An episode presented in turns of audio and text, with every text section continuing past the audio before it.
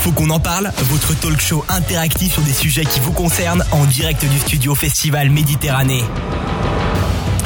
Eh bien, quel plaisir de se retrouver pour démarrer votre cinquième saison de votre émission Faut qu'on en parle, toujours pour deux heures de direct avec nos invités pour parler de sujets de société qui préoccupent. Merci encore à vous d'être fidèles à notre émission, nous suivre un petit peu partout en France, en FM, en DAB, en podcast et sur les réseaux sociaux. Pour cette enquête, nous nous sommes penchés sur la rentrée scolaire et le monde de l'entreprise. Et comme à votre habitude, vous nous avez laissé des messages sur notre répondeur qui, je le rappelle, est ouvert 24 heures sur 24, non surtaxé, le 07 839 839 75, ainsi que sur tous les réseaux sociaux avec le hashtag FQEP. Ce soir, j'ai le plaisir de co-animer cette émission avec Brice. Bonsoir Brice. Bonsoir Luc, bonsoir à tous. Passons au sommaire de l'émission. Après un volte-face du gouvernement, de la plupart des enseignants et des parents, retour sur le fiasco de la réforme des rythmes scolaires. Pourquoi ce retour en arrière? Plus de 4 plus de 800, 800 087 000 élèves cherchent une orientation après le bac. Après APB, Parcoursup était censé résoudre ce casse-tête. Pourtant, cet été, plus de 60 000 élèves étaient toujours en attente d'affectation pour la rentrée 2018. Que s'est-il passé? Aujourd'hui, la formation des élèves en milieu scolaire est-elle réellement en adéquation avec les besoins de l'entreprise? Préparons-nous correctement les jeunes d'aujourd'hui au métier de demain? Eh bien, nous allons passer à la présentation de nos invités. Oui, Luc, et on commence avec Marion Vincentelli, professeur de français dans deux collèges de Marseille. Bonjour Marion. Bonsoir. Bonsoir, pardon. Nous avons Annick Martin, qui est directrice générale du service sport éducation jeunesse de la ville de Sanary-sur-Mer. Bonsoir. On a également Philippe Vauneuve, élu en charge de l'éducation à la mairie de Sanary-sur-Mer également. Bonsoir. Bonsoir. Frédéric Michel, qui est directeur de Orientation à Toulon. Oui, bonsoir hein, et encore merci de cette invitation. C'est super de vous retrouver une nouvelle fois. On a également Michel Rigenbar qui est avec nous à la table ce soir, responsable formation des métiers de l'informatique et du numérique à CESI pour le Sud-Est. Bonsoir. Bonsoir à tous. Faut qu'on en parle, votre talk show interactif sur des sujets qui vous concernent en direct du studio Festival Méditerranée. Alors Luc, on va commencer cette émission avec euh, quelques chiffres. Est-ce que tu en aurais quelques-uns sur la réforme des rythmes scolaires? Pour rappel, concrètement, le passage de la semaine de 4 jours à 4 jours et demi dont on a beaucoup parlé depuis 2013. Oui, le 27 juin 2017, un décret est paru hein, permettant aux écoles de revenir en arrière à la semaine de 4 jours, précisément, et ce à partir de la rentrée 2017, donc il y a un an. En 2017, seuls 43% des communes avaient fait le choix de la semaine de 4 jours, ce qui s'explique euh, surtout par le manque de temps pour réorganiser les semaines à 4 jours durant l'été. Et à cette rentrée 2017, 2018, il est donc à noter que 85% des communes représentent 80%, 80 des élèves quand même sont revenus à la semaine de 4 jours. D'autres choses ont changé, Luc, pour cette rentrée? En effet, il faut souligner aussi quelques changements hein, pour cette année scolaire. Davantage d'évaluation des élèves. Les élèves de CP en passeront deux maintenant, en septembre, en février. Les CE1 en septembre, les 6e en octobre, les lycéens en seconde. Euh, de seconde, eux, auront un test de positionnement un petit peu après la rentrée. Et aussi, bien sûr, euh, on en a entendu parler, on en parlera, l'interdiction et l'utilisation des téléphones portables en primaire et au collège. Mais ça, on en parlera tout à l'heure. Passons maintenant à l'admission en études supérieures. Parlons de Parcoursup. Au 4 septembre dernier, il y avait quand même 49 523 candidats qui n'avaient pas encore reçu de proposition et qui étaient toujours en attente hein, de place sur Parcoursup. Précision euh, sur ces chiffres quand même, il y a les candidats inactifs, euh, plus de 40 000, et des candidats qui veulent s'inscrire dans l'enseignement supérieur, ils étaient près de 9 000. On peut aussi noter que 583 000 personnes ont obtenu au moins une proposition d'admission. Parmi elles, 510 929 précisément ont accepté une proposition définitive, 72 000 n'ont pas euh, encore validé définitivement leur vœu. Euh, ça, c'était début septembre. Et 178 000 ont quitté la plateforme Parcoursup carrément, alors qu'ils avaient euh, au moins une proposition et se sont donc désinscrits. On va commencer, Luc, avec des réactions euh, d'auditeurs, et notamment Fabien de Lyon. Enfin, le retour de la, de la semaine de 4 jours. Les enfants étaient très fatigués en fin de semaine. Au moins, ils peuvent dormir le mercredi, et nous aussi. Alors, Luc, on va faire un petit tour de table à ce sujet. oui, si tu veux. Allez. Qu'est-ce que vous en pensez, monsieur l'élu? Eh bien, écoutez, moi, je suis pas du tout dans, cette, dans ce schéma-là. C'est-à-dire bah, il, il, y a eu un très très bon article dans Var Matin il y a quelques jours d'un inspecteur de l'éducation nationale honoraire qui, qui est Monsieur Hervé, qui a expliqué vraiment euh, sa position que je partage totalement.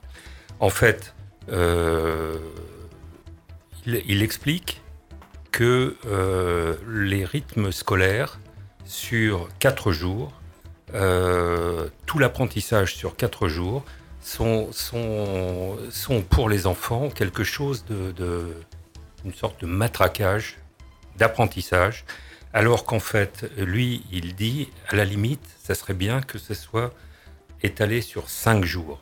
Alors cinq jours, c'est pas possible, Ouais, il est évident. Mais on se rend compte, on, on se rend compte que euh, le, les rythmes scolaires, quand, quand on nous dit euh, la fatigue des enfants, ça me fait un peu rigoler. Pour vous, c'est rien la fatigue des enfants, Mais non. contrairement à- Mais non, parce que tous tous les chronobiologistes disent que, euh, en fait, l'apprentissage se fait le matin, que euh, l'après-midi, il doit y avoir des activités autres. Et là, on va vers quel système? On va vers un système qui est de le plan mercredi. Ça veut dire que les enfants vont avoir tous les apprentissages sur quatre jours, plus euh, le, le mercredi matin ou des activités. Donc ils vont être encore plus fatigués. D'accord, merci. En tout cas. On, on reviendra On a- sur le sujet euh, un petit peu plus tard. On, On a a- également une autre réaction, euh, Luc. Oui, on a Sébastien de Toulon, euh, Sébastien de Toulon, qui euh, nous dit n'importe quoi, ça change rien pour les enfants cette semaine, de 4 jours au lieu de 4 jours et demi. Au final, on les lève pareil avec ma femme le mercredi matin pour aller à la garderie. Ils ont donc les mêmes journées qu'avant, on travaille.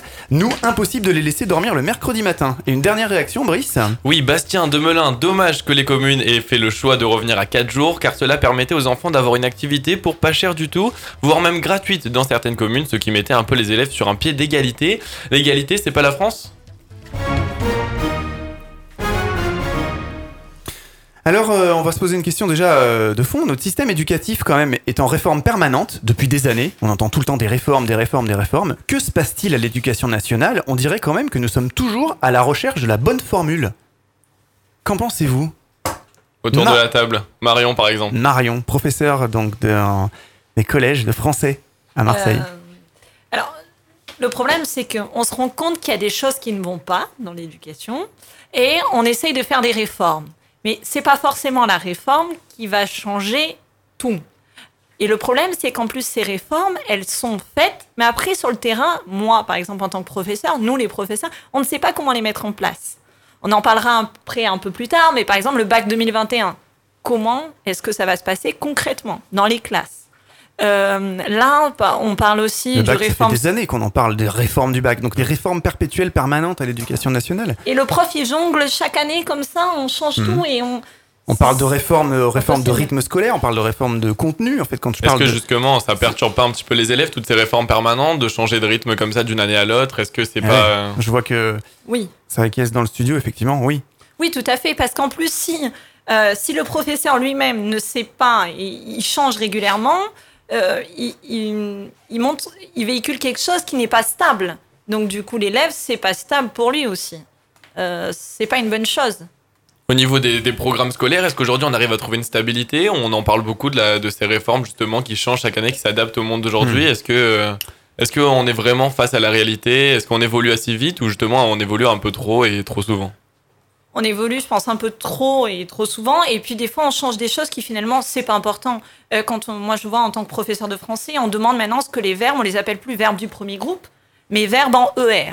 Non plus verbes du deuxième groupe et verbes en IR. Non plus verbes du troisième groupe. Qu'est-ce que ça Et change dans deux ans, on va encore changer d'appellation, c'est ça C'est totalement ridicule. Philippe, oui, vous vouliez intervenir Oui, moi je trouve que, que le ministre euh, prend une bonne décision. Alors, Le ministre, quand on dit le ministre, ça me fait un peu rigoler, je dirais lequel? Parce que le ministre Non, de l'Éducation le nationale, ministre- ça enchaîne. le ministre actuel, le Oui. ministre actuel Oui, euh, au moins euh, a pris une bonne décision, c'est-à-dire qu'il faut repartir de la base, que les enfants euh, sachent écrire, compter Ah, ça.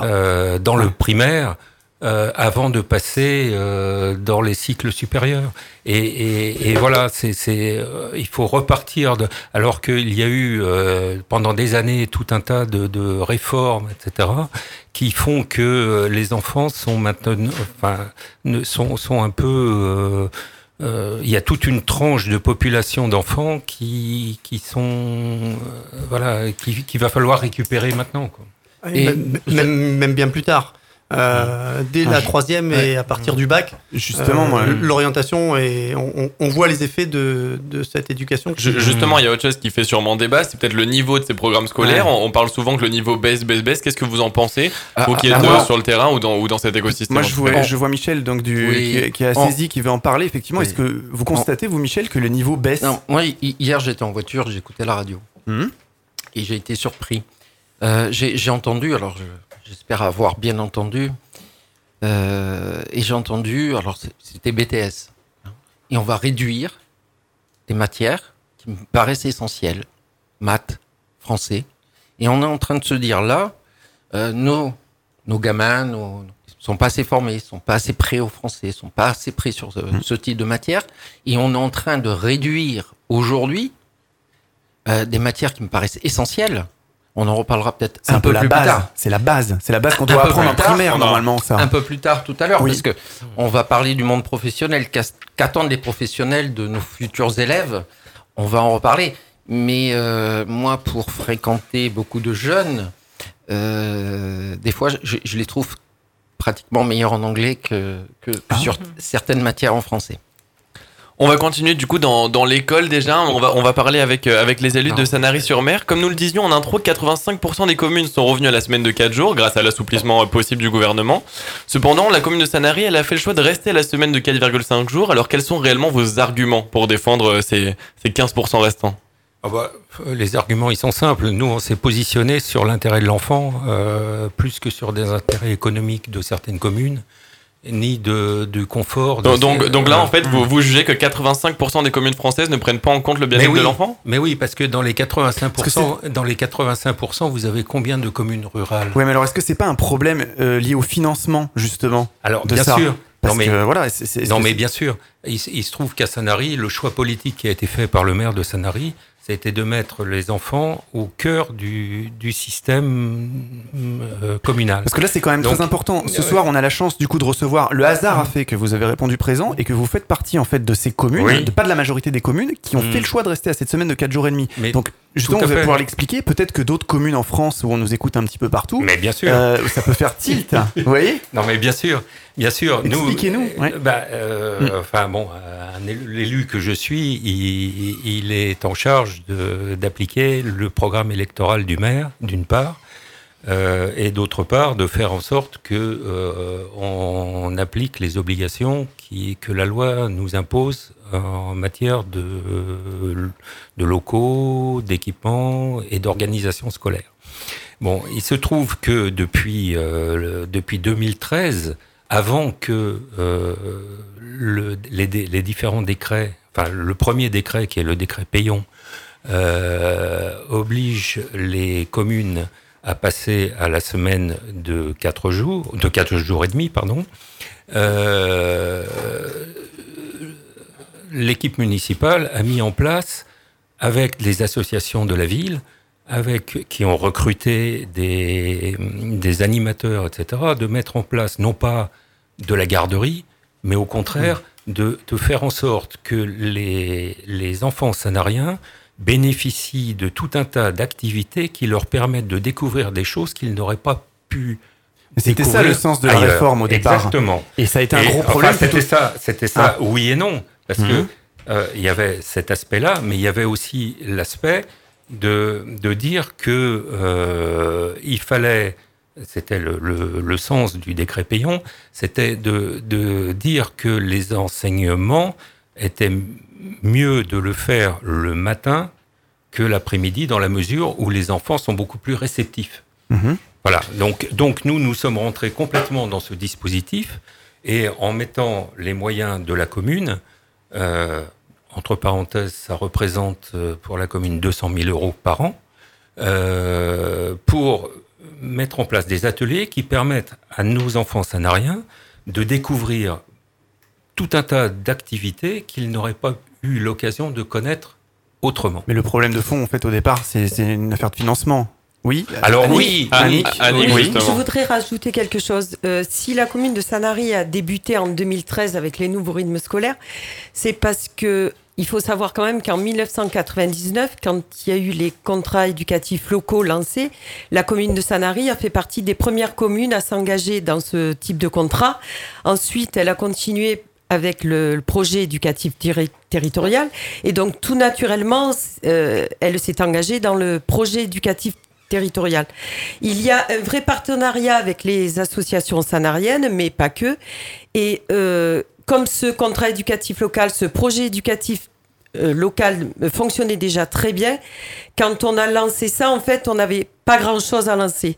On a juste réaménagé les temps de l'enfant les, les para- euh, dans les différentes écoles. Mais on a quand même fait des commissions. Il faut pas croire que la mairie de Sanary a décidé de faire ça et puis a imposé ses règles. Ça s'est pas du tout passé comme ça. Il y a eu des commissions avec les enseignants, avec les parents d'élèves. Et il faut quand même savoir que au mois de juin, on, on a cru que l'inspecteur allait nous imposer de revenir à quatre jours. Les enfants, certains enfants dans les classes, nous ont demandé si on pouvait mettre toutes les activités qu'on faisait dans le- les temps de TAP, si on pouvait les mettre le mercredi parce qu'ils voulaient surtout continuer à les faire. Non, c'est marrant parce que un peu partout en France, souvent, on a l'impression que c'est plutôt l'inverse, que les parents ils sont contre, ils en veulent pas. Euh... Ouais. Non. À non, mais c'est si vous voulez- non, non, non, voilà. Bon, il y a eu. euh, Alors, euh, il se trouve que nous, nous avons. euh, Ah, Est-ce que c'est parce que vos activités sont très intéressantes? Parce qu'effectivement, Oui, non, mais en fonction des communes en 60, France, il y en a, ouais. c'est de la garde Ouais. ou des, ou Alors, des fausses ce qui est- activités. Ce qu'il faut savoir, ce qu'il faut savoir, c'est que C'est l'o- Euh, c'est l'objet hein, de, de faire des activités. Ouais, non, mais ce qu'il faut Mm. savoir, c'est c'est que euh, 80% euh, effectivement des communes euh, françaises, mais énormément de communes rurales, parce qu'ils n'avaient pas les moyens. Oui. C'était un problème complètement financier et, et de tissu associatif qu'ils pouvaient faire intervenir pour ces rythmes scolaires. Donc ils faisaient de la garderie qui servait à rien. Oui, bien sûr. Donc c'est ça qui a, qui, a, qui a provoqué un peu ce, ce tollé contre, euh, contre cette Oui, réforme. mais aujourd'hui, il y a quand même a priori scolaires. 85% Mais- des communes qui sont Oui. revenues à ça. Pas Mais- 85% mais à côté des de ça, à qui côté sont de ça, à- Ah oui, c'est ça. non, qui mais- représente, je disais, Ok. 80% des élèves. D'accord, Donc- mais Moi, je, moi, je voudrais savoir Attendez, combien d'enfants ont été questionnés. Mais- on a questionné les pas. parents, on Oui, a ça, questionné les Mais- enseignants, C'est vrai. mais très peu d'enfants ont été questionnés. À côté de ça, la ville de Paris, qui est la capitale de la France, est restée à 4 jours et demi. Donc euh, voilà, Ah. on peut se poser la question aussi. Pourquoi? Euh, alors après, il y a des choix politiques euh, de savoir ce qu'on Hmm. met en place et, et ce qu'on finance pour les enfants de, de chacune commune, de chaque commune, où on, on laisse, euh, voilà, en disant on fait de la garderie, euh, c'est un système qui fonctionne pas. Bon, euh, mais ceux qui veulent Pour faire la garderie font. peut-être. Après, il y a eu des détracteurs aussi qui ont dit euh, ça pose un, un réel souci avec la santé des enfants.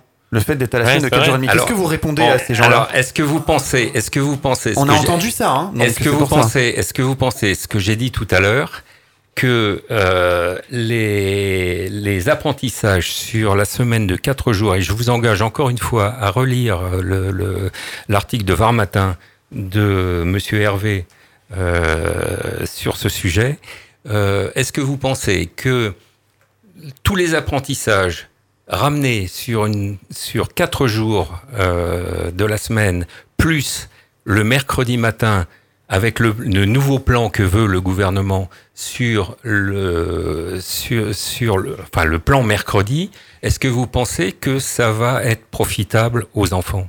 C'est l'inverse. Après, je- je- Oui, Allez, Michel. j'ai des, des amis avec des jeunes enfants. Moi, je suis quand même assez euh, surpris du nombre d'activités euh, qu'ils peuvent avoir. La leçon de Mm. piano. le Ça tennis. dépend des communes. Ça, ça dépend voilà, ça vraiment dépend des des communes. Non, mais personnel. Il y a des Ouais, communes où c'est personnel, gratuit. ah, Ah, ouais, mais ce scolaire, que dit hors monsieur, scolaire. Ah c'est- oui. ce que, ce Ah, que ok. dit monsieur, c'est Personnel. Oui, après les d'accord, ok. activités personnelles. Et, Oh, ouais. et- et je me demande sur. euh, c'est une question, hein, j'ai Mm. pas la solution sur 4, euh, quatre et demi. Moi, mes, mes enfants sont beaucoup plus grands. J'ai connu euh, un autre rythme le mercredi, le samedi matin. Oui, oui, oui. Hein. Euh, et, et je me dis, euh, effectivement, si la semaine de 4, jours et demi, sur ces, cette demi-journée, on apporte une vraie valeur, quand je dis valeur euh, de sport, de, de, de, de- Culture. et de Culture, culture, de de général. culture, Tout à fait. effectivement, si, si, si c'est financé, c'est encore mieux, vraiment, hein, parce que tout le monde n'a pas forcément les moyens de, Eh oui. de se payer. Ah, ça dépend des euh, communes. C'est un choix politique après. Mm. Voilà. Hum.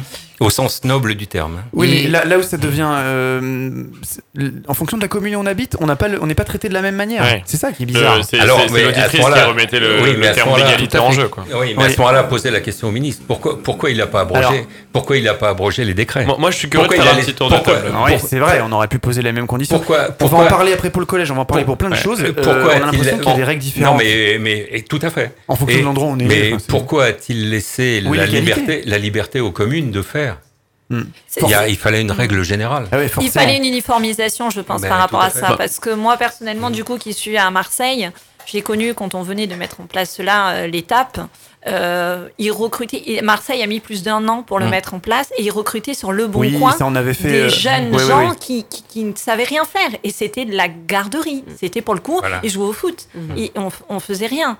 C'était euh, et, et du coup là ça servait à rien pour le coup. Alors que j'avais lu le projet quand il venait d'être voté, c'était super bien. Alors, le, le principe il était bien, il était chouette. C'était vraiment pour les pour l'élève, pour les, L'idée son c'était éveil ça. culturel. Voilà, pour l'idée son- c'était ça. Ça Alors, bien ce que, ce que je peux vous dire, c'est que sur Sanary, euh, il y a eu un sondage de fait auprès des, des parents d'élèves. Comme Euh, dans, dans beaucoup de communes. Oui, 73% des, des, Des parents? des parents sont entièrement satisfaits de, euh, voilà, de, de- des là, activités que nous je pense- proposons. Non mais ça donne vraiment l'impression qu'effectivement c'est peut-être que chez vous il y a une certaine qualité Ouais. sur. euh, en fait, sur cette personne n'a raison, on a tort. C'est ça, il y a d'autres communes où, les, où, où ils ont Bah, été ça. euh, Non, jetés, euh, tous les parents n'en voulaient plus parce que c'était Mhm. euh, un service qui servait entre guillemets à rien. Donc il y a quelque chose, effectivement, l'auditrice le disait tout à l'heure, égalité. Où est l'égalité On n'est pas traité de la Ah, même manière en fonction de la absolument. commune dans laquelle on habite. Absolument. Même, au- même au niveau de la France, hein, de toute façon, en termes d'éducation. Mmh. euh, On va en parler pour le collège. Non, non, mais Ouais, tout à ouais. fait. Vous avez raison. Ouais. Bien sûr. C'est compliqué. hein. de la France ou de quartiers de certaines villes. Ou quasi Bon, je pense que c'est assez clair sur, c'est assez clair sur ce, sur ce point des 4 jours, 4 jours et demi. On va, en on même va- temps, les, les- les Oui. pays euh, euh, nordiques n'ont pas abandonné euh, ces, ces 4 jours et demi et réalisent l'après-midi euh, des, activités il, faut- culturelles. il faudrait, il, et, il faudrait passer à 5 jours, comme dans notre jeunesse. Moi, je suis à, Avec le samedi. Et, et bah, Il y a que n'empêche- Brice hein, euh, il n'empêche- que que ça marchait, il n'empêche que ça marchait Ah, bien marchait. et que bon Eh effectivement. oui, mais la problématique du 5 effectivement- jours, c'est qu'après, il y a Non, mais- parents qui vont crier non, parce que mais ça leur voilà. prend leur week-end. Exactement, Et voilà. exactement. Et pour les parents, les parents séparés, divorcés, Voilà, du coup tout à l'enfant il part le week-end. donc La société change. souci, Ouais, bien non, sûr. mais tout à fait. Le samedi, on est tous d'accord. Le mercredi, C'est- un sujet, c'est un, ouais, c'est- c'est un sujet qui fait débat. Là, on va partir sur quelque chose aussi qui, qui fait vraiment débat, euh, Brice, euh, les notes. Oui, on va parler notes, souvent source de vexation, de discrimination. La note est souvent mal vécue par les élèves, voire, voire par une partie des enseignants et des pédagogues justement. Marion, par exemple, comment vous, est-ce que pour vous donner une note sur 20 par exemple à un élève, c'est réellement euh, utile? Eh. Est-ce qu'il y a le bon, mauvais, le- la, la couleur? Par exemple, il y y a plusieurs euh, systèmes de notation qui ont été... En fait, oui, en, en fait, on a été conditionné par ce, par ce système tout au long de notre scolarité, les notes de 1 à 20, etc. Parce qu'on a entendu La qu'il y avait une moyenne. ré- il y avait une réflexion euh, autour de l'abandon du système de notes. euh, on en est où Qu'il se passe quoi? Alors, euh, je, je- Alors actuellement, c'est un peu le flou. Ça veut dire que là aussi, il n'y a pas d'uniformisation. Moi, je travaille dans deux établissements. Il y en a un où je suis à la note et dans l'autre, je suis à la compétence. Je suis qu'à la compétence, il n'y a pas de note. Et dans celui qui est à la note, on a dit au professeur, vous faites comme vous voulez.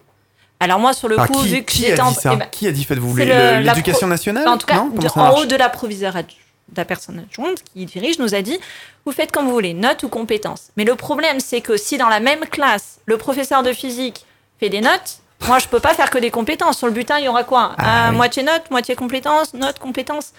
Ça n'a pas de sens. Donc déjà, il y a ça. Après, moi, j'avoue que je suis, euh, à la base, je suis peut-être de l'ancienne école, j'étais à la note. Euh, je trouvais que ça marchait très bien. Là, je suis arrivée dans un Euh, établissement la le compétence. Le euh, plus jeune de la table. Tu étais à la note Non mais j'aimerais bien, j'étais à la note et j'aimerais bien comprendre le système Alors, de compétences. Comment, J'aimerais voilà. l'expliquer parce que vraiment, ça fait même pas un mois que je suis dans les compétences. J'avoue qu'au début, ça a été compliqué à mettre en place parce que je savais pas comment l'évaluer.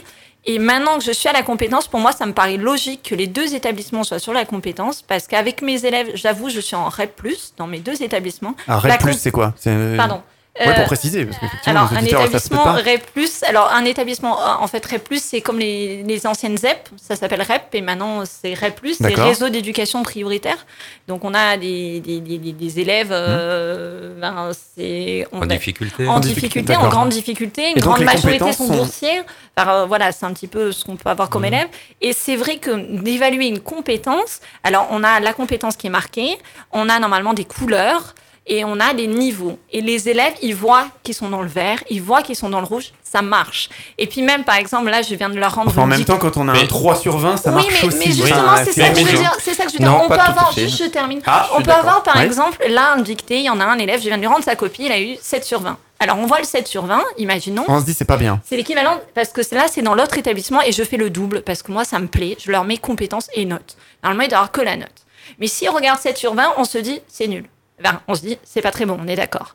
Là, par contre, il voit dans les compétences que sur tout ce qui est majuscule, ponctuation, accent, il est très bien. Il est excellent, il a vert foncé. On voit que dans l'accord, par exemple, sujet-verbe, il est vert clair. Mais par contre, à côté, j'ai évalué à ce moment-là les homophones, tout, tout, il est dans le rouge. Mais au moins, il voit que. Ça permet de Ça, plus ça cibler euh, ses Oui. points faibles et ses Voilà. points forts. Exactement. En effet, ouais. Et du coup, c'est pas juste s'il a 7, il est nul. Voilà. Hmm. C'est- Ouais. Pas quelque chose de nouveau, hein, le, le système compétences, euh, notation, on abandonne la notation. euh, Oui, oui, avant d'être- voilà, euh, avant d'être en mairie, j'étais enseignante euh, en école élémentaire. Et bon, c'était en- j'ai commencé en 94 et on nous avait déjà demandé d'abandonner les notes au profit des compétences.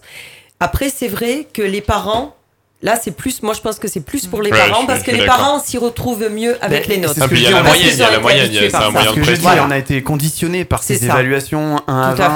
euh, voilà. Ouais, c'est compliqué pour un le, met- le, le fait de mettre les deux, je pense que, moi je pense que c'est la meilleure Ouais, solution. mais alors, c'est complètement raccord avec le début du débat où j'expliquais, euh, on a l'impression qu'on sait pas où on va. On fait des réformes en permanence, on bouge des trucs, euh, un coup compétences, on, des notes, pas de compétences. Finalement, on va peut-être revenir aux notes ou à autre chose, un système de lettres, enfin, j'en sais rien. C'est souvent un moyen de que- pression aussi pour les parents euh, sur, sur Oui. les enfants, la, la note, etc. Aujourd'hui, on peut pas dire à son enfant si t'as vert clair c'est bien, euh, si t'as rouge t'auras pas Pourquoi ça.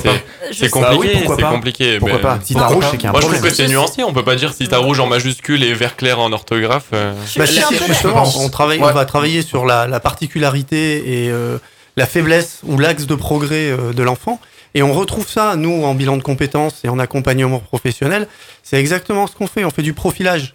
Donc, en, en termes de profilage, on cible les personnalités et les points forts et les axes de progrès. D'accord. Et donc, on retrouve cette logique-là en disant, bah, dès l'enfance, on va cibler les problèmes euh, et les axes de progrès à faire. Et ensuite, dans la, pro, dans la, dans la progression, euh, on doit travailler juste ça. Et ça doit progresser. Ça doit passer du rouge, du orange, et ainsi de suite. Et c'est facile Mais- après, c'est beaucoup plus facile. Et je Mais vous- je vous, vous- vous avez tout à fait raison parce que après, si on prolonge après dans le monde de l'entreprise, c'est exactement On ça. retrouve ça. C'est exactement Mais ça. moi, je vous- je vous C'est entends. les évaluations, les, On évaluations euh, qui après euh, dans, Dans les entretiens professionnels. dans les entretiens ouais, tout à fait. professionnels, c'est exactement ça. Je vous entends tous favorables à, à cette, euh, à cette, ce mode de, de notation en quelque sorte. Pourquoi aujourd'hui elle n'est pas mise en place simplement? Pourquoi on reste à la note Ah, Michel. Pas de notation, d'évaluation, de D'évaluation, compétences. oui, c'est vrai, C'est- c'est Il y a une réelle C'est- différence. Euh, moi, je sais pas, je, je sais que j'ai eu un parcours euh, sur l'orthographe qui a été euh, catastrophique Mhm. et j'ai été traumatisé pour mon, pour mon zéro en 20, sur 20. Mais comme on m'aurait dit, euh, on m'aurait dit, Amel, tu, euh, tu vas t'améliorer sur Là. le, sur, Sur sur euh, l'accent, les accents. Ou Les homophones, je sais plus exister. Voilà, les homophones. Bah, peut-être que ça m'aurait fait euh, peut-être Ouais, réagir. ouais. Là, t'es bon, passe à autre chose. C'est vrai. Et là, on est dans le positif. Ouais, c'est clair. Et je Non, non, pense qu'on voilà. est dans l'accompagnement. Absolument. Ça. Et puis du coup, il y a un, maintenant, ils savent comment ça fonctionne. Ça a été peut-être la première semaine où ils ont peut-être pas forcément compris. C'est Maintenant, toujours- ils savent et ils attendent, ils regardent et ils disent Oh, moi, Il faut- je- moi c'est vert là, là c'est vert. Et, et ils attendent d'avoir la couleur va- verte. Enfin, Et- c'est- Ouais, c'est ça- Il faut, positif. il faut toujours positiver et aller vers l'amélioration. quoi. Tout à fait. On va Plutôt- revenir dans plutôt que de dire. Moi, j'avais une euh, question. oui. J'avais une question. Oui. Il paraît aussi qu'on va évaluer les professeurs. Ouais, super. Ouais, vrai. Non, mais- non, mais- non, non, mais- ça non, s'appelle mais un voilà. perdu, Non, mais ils moi, moi qui, moi qui suis, moi qui ai quitté le système scolaire il y a vraiment pas très longtemps, il y a, il y a à peine six mois, on m'a demandé à la sortie de mes études de noter tous mes professeurs un par un, Ah avec leurs qualités, leurs défauts, les compétences qu'ils avaient, sur. Bon, ben, je, je, exactement- je jugerai pas mon mode de notation, du coup, mais euh, Vous retrouvez ça dans l'entreprise, pareil. Euh, Les, euh, On va les en parler collaborateurs, c'est ce qu'on appelle le 360. On Le se retrouve, 360, on se vous retrouve juste dans quelques secondes et après on va parler du bulletin de compétences. Tiens, à tout de suite. Pour réécouter toutes nos émissions, on vous donne rendez-vous sur notre site fautquonenparle.fr. Actualité, informations, coulisses, pour tout savoir sur votre émission, on se retrouve sur Twitter, Facebook et Instagram. Faut qu'on en parle. De retour sur le plateau de Faut qu'on en parle, le débat, et oui, une demi-heure déjà qui est écoulée, ça va vite. Le débat est euh, mouvementé, je dirais, ce soir, et même euh, ultra intéressant. Et euh, Marion, justement, On va encore On laisser la part. On Oui. parlait évaluation de compétences tout simplement et on va Eh parler ouais. bulletin de compétences maintenant dans le milieu professionnel. Vous en parliez il y a quelques secondes juste avant, avant cette virgule. Est-ce qu'il existe partout? Comment ça fonctionne? Est-ce que A du coup priori, c'est voilà A priori, Alors, non. a priori non. Et ce qui est assez, assez ab- aberrant, on va dire, c'est que même au sein d'un même collège, et du- c'est ce que c'est ce que j'expliquais, au sein même d'un collège et des classes. Ah, mais Par ah, exemple, carrément, moi, je même pas récupère- établissement. Voilà, Ah non, moi je c'est- ah oui, récupère des cinquièmes qui l'année dernière étaient en compétences, et là cette année, on m'a dit c'est au choix. Et donc tous ils se sont mis vers les notes. Donc à quoi ça sert que pendant une année on les ait habitués à ce bulletin de compétences, habitués à ce mode de fonctionnement, de progression, parce que c'est comme ça qu'on marche, pas lié étape par étape. Ouais, fait. Pour après, bam, l'année prochaine, on est sur des On notes. repasse sur des notes. Donc, oui, ils y comprennent plus rien, les élèves. Ça parents pas, ça pas de sens. Je trouve soit on fait tout Oui. et on- jusqu'au Mais bout. qui, soit qui on- peut décider de Ben, ça Dire maintenant, c'est comme ça que ça Ben, marche. qu'on reçoive un, je sais pas, un bulletin de l'éducation nationale qui dit maintenant c'est comme ça, ça nous a imposé. Point barre. Moi, je, je pense que quelque chose a été dit euh, d'essentiel tout à l'heure. C'est, on parle de gamins, euh, eux ils comprennent vite, hein, le vert, le rouge. C'est les parents qui comprennent pas. Ah oui. Donc, est-ce qu'il faudrait pas déjà accompagner les parents dans la compréhension de ce qu'on est en train de faire? Je pense que ce serait un bon démarrage. Oui, parce qu'on l'a pas dit Tout à tout à fait. l'heure, mais 9 adultes sur 10 sont favorables à l'évaluation traditionnelle, donc la notation Eh, par 9. Oui, mais ça. parce qu'ils ont été habitués à ça. Ouais, Oui, oui, bah, c'est pour ça que Alors là où c'est intéressant, c'est qu'a priori, pas autour de la table. Vous avez Oui. l'air tous d'accord pour, euh, pour être pour plus favorable pour les compétences que les notes. J'ai l'impression. Oui, oui, oui. Et comment ça se passe euh, dans le milieu professionnel n'êtes pas représentatif de- Bah. de- des Français. 9 sur 10, c'est Ah, énorme. monsieur, est- moi, moi, moi je, je- il se trouve que je suis retraité maintenant, mais j'ai fait toute ma carrière dans des entreprises privées. Donc, euh, moi, j'ai été évalué par mes différents chefs, euh, directeurs, euh, etc. Et c'était pas des notes, c'était euh, des points améliorés ou euh, voilà. Mais ça, c'est une question de management après. A mais mais, mais, mais- mais c'est- exactement pareil pour les enfants. Ça devrait être pareil pour les enfants. Ouais, c'est ouais, vrai que oui, oui, en effet. En réfléchissant, pourquoi pas. Ouais, les, notes, les notes, ça a l'air figé, euh, stérile. euh, Oui, oui, les Ouais. notes sont. Il y a des points, il y a, sont- il y a- il y a- il y a des points faibles, des points Ouais, améliorés. Il y a voilà. Et c'est c'est c'est-à-dire là, t'es bon, tu peux t'améliorer là-dessus. Ouais. Voilà. C'est- Alors c'est qu'une note- principalement ça. Alors qu'une note, Bah, une note, euh, elle veut dire, Elle euh, sanctionne. c'est- Elle vous sanctionne. C'est bon, t'es pas bon. quoi. Ouais, c'est vrai. La, la- la note vous sanctionne, alors que quand on est dans un accompagnement euh, sur des axes, sur des points forts, sur des axes de progrès, quand vous parlez d'axes de progrès, c'est déjà plus facile à entendre pour un jeune qui C'est est en positif. difficulté, c'est positif, Mm. que de dire t'es en échec, euh, t'as deux de moyenne, euh, bon bah là on s'arrête. Et moi ça a été mon cas. Euh, j'ai redoublé deux fois, j'ai passé mon bac à 20 ans, euh, euh, stop quoi. Si j'avais eu des couleurs, peut-être que si on m'avait dit ben, ton côté naturel et tes points forts, bah, c'est euh, le sport, c'est effectivement, comme vous- tu l'as dit Marion, juste en, en écriture c'est très bien, mais en verbe c'est moyen et ainsi de suite. Ben, on focalise l'attention dessus et, euh, et tout va bien. Et ce, ce mode d'évaluation, du coup, il est adapté à toutes les matières pour vous ou il y a certaines matières euh, Ah ben oui, c'est pareil, c'est toutes les matières. Et en même temps, c'est ce que vous retrouvez dans, la- euh, dans les entreprises. Vos managers et vos patrons, ils vous notent Oui. avec des compétences. Mm. Des Et compétences. dans les communes également, en mairie Et- aussi, et nous c'est avons pareil, voilà. des C'est entretiens des- annuels, c'est des final, entretiens euh, avec des des compétences. entretiens de Ouais, développement tout à fait. professionnel, euh, c'est des Entretien entretiens de progrès. et entretiens de Exactement, progrès. exactement. On retrouve ça. Toujours dans un esprit Exactement. positif pour avancer. C'est ça l'esprit. Et, et oui. Pas des entretiens de sanctions Non, non, voilà. disciplinaires. des Alors, trucs, voilà. Non, non, c'est les points d'amélioration. Et c'est vrai Exactement. qu'une une note à l'école, on est bien d'accord, effectivement, un 5, ben, quand on entend 5 sur 20, on se dit, bah, t'es saqué, t'as une sale note, euh, t'as fait un mauvais boulot. Alors que peut-être que dedans, Marion disait tout à l'heure, elle parlait d'un 7 sur 20 en dictée, euh, comme ça on entend 7 sur 20, on se dit, la dictée ça va pas, le gars il est pas bon. Et pourtant, il y avait du positif. Tout à fait. Hmm. Parce que je vois vraiment, c'est la première année que j'enseigne en REP+. Et, euh, et je vois là, quand j'ai fait mes premières dictées dans mes deux établissements, j'ai commencé à les corriger avec les points à côté. Et en fait, tout de suite, je me suis dit non, je peux pas. Je peux pas faire ça. Je peux pas, là, ça va pas. Sinon, ils vont tous avoir zéro. Et zéro, ça apporte quoi? Hmm. Ça, rien. Zéro, ça sanctionne et c'est tout.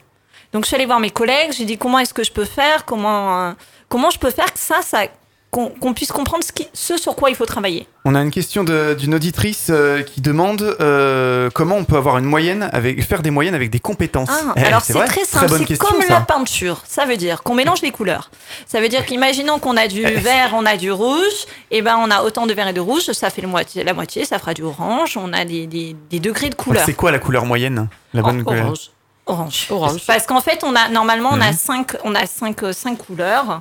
On a quand on part d'en bas, ça fait rouge, orange, jaune, vert clair, vert foncé. Oula.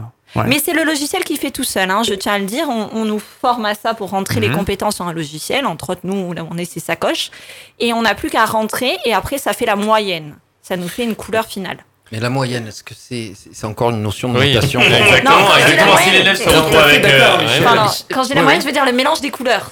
C'est- Oui, oui, Oui, mais au final, il a raison, la question, Michel. La, la question lui- de l'ordre si on dit- c'est euh, Eh oui. Bon, ah, vous mettez pas des notes, mais c'est quoi la moyenne Si, si Non, on dit à l'élève, euh, t'as c'est- une moyenne rouge, c'est quand même. euh, c'est- Non, non, c'est non, pas ça le problème. C'est qu'il y a C'est beaucoup pas ça d'axes le de problème. moyens. Il y a beaucoup d'axes de progrès. C'est, c'est donnez-moi ce que, sur quoi je dois travailler. Exactement. Donnez à mes parents sur quoi ils doivent me faire travailler. Et quel objectif on veut atteindre il faut, faut sortir de, ce- de cet esprit Voilà. de, de chiffres, voilà, de moyenne. de, Non, quand je dis, pardon, c'est pour le bulletin final, parce que Oui. forcément, il faut qu'on ait une couleur générale. Mais après, en effet, on a chaque compétence.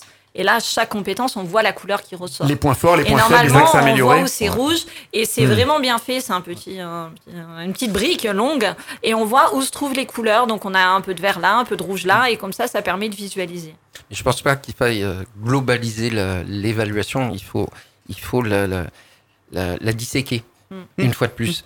C'est là où tu es bon. Allez, on laisse tomber, on passe à autre chose.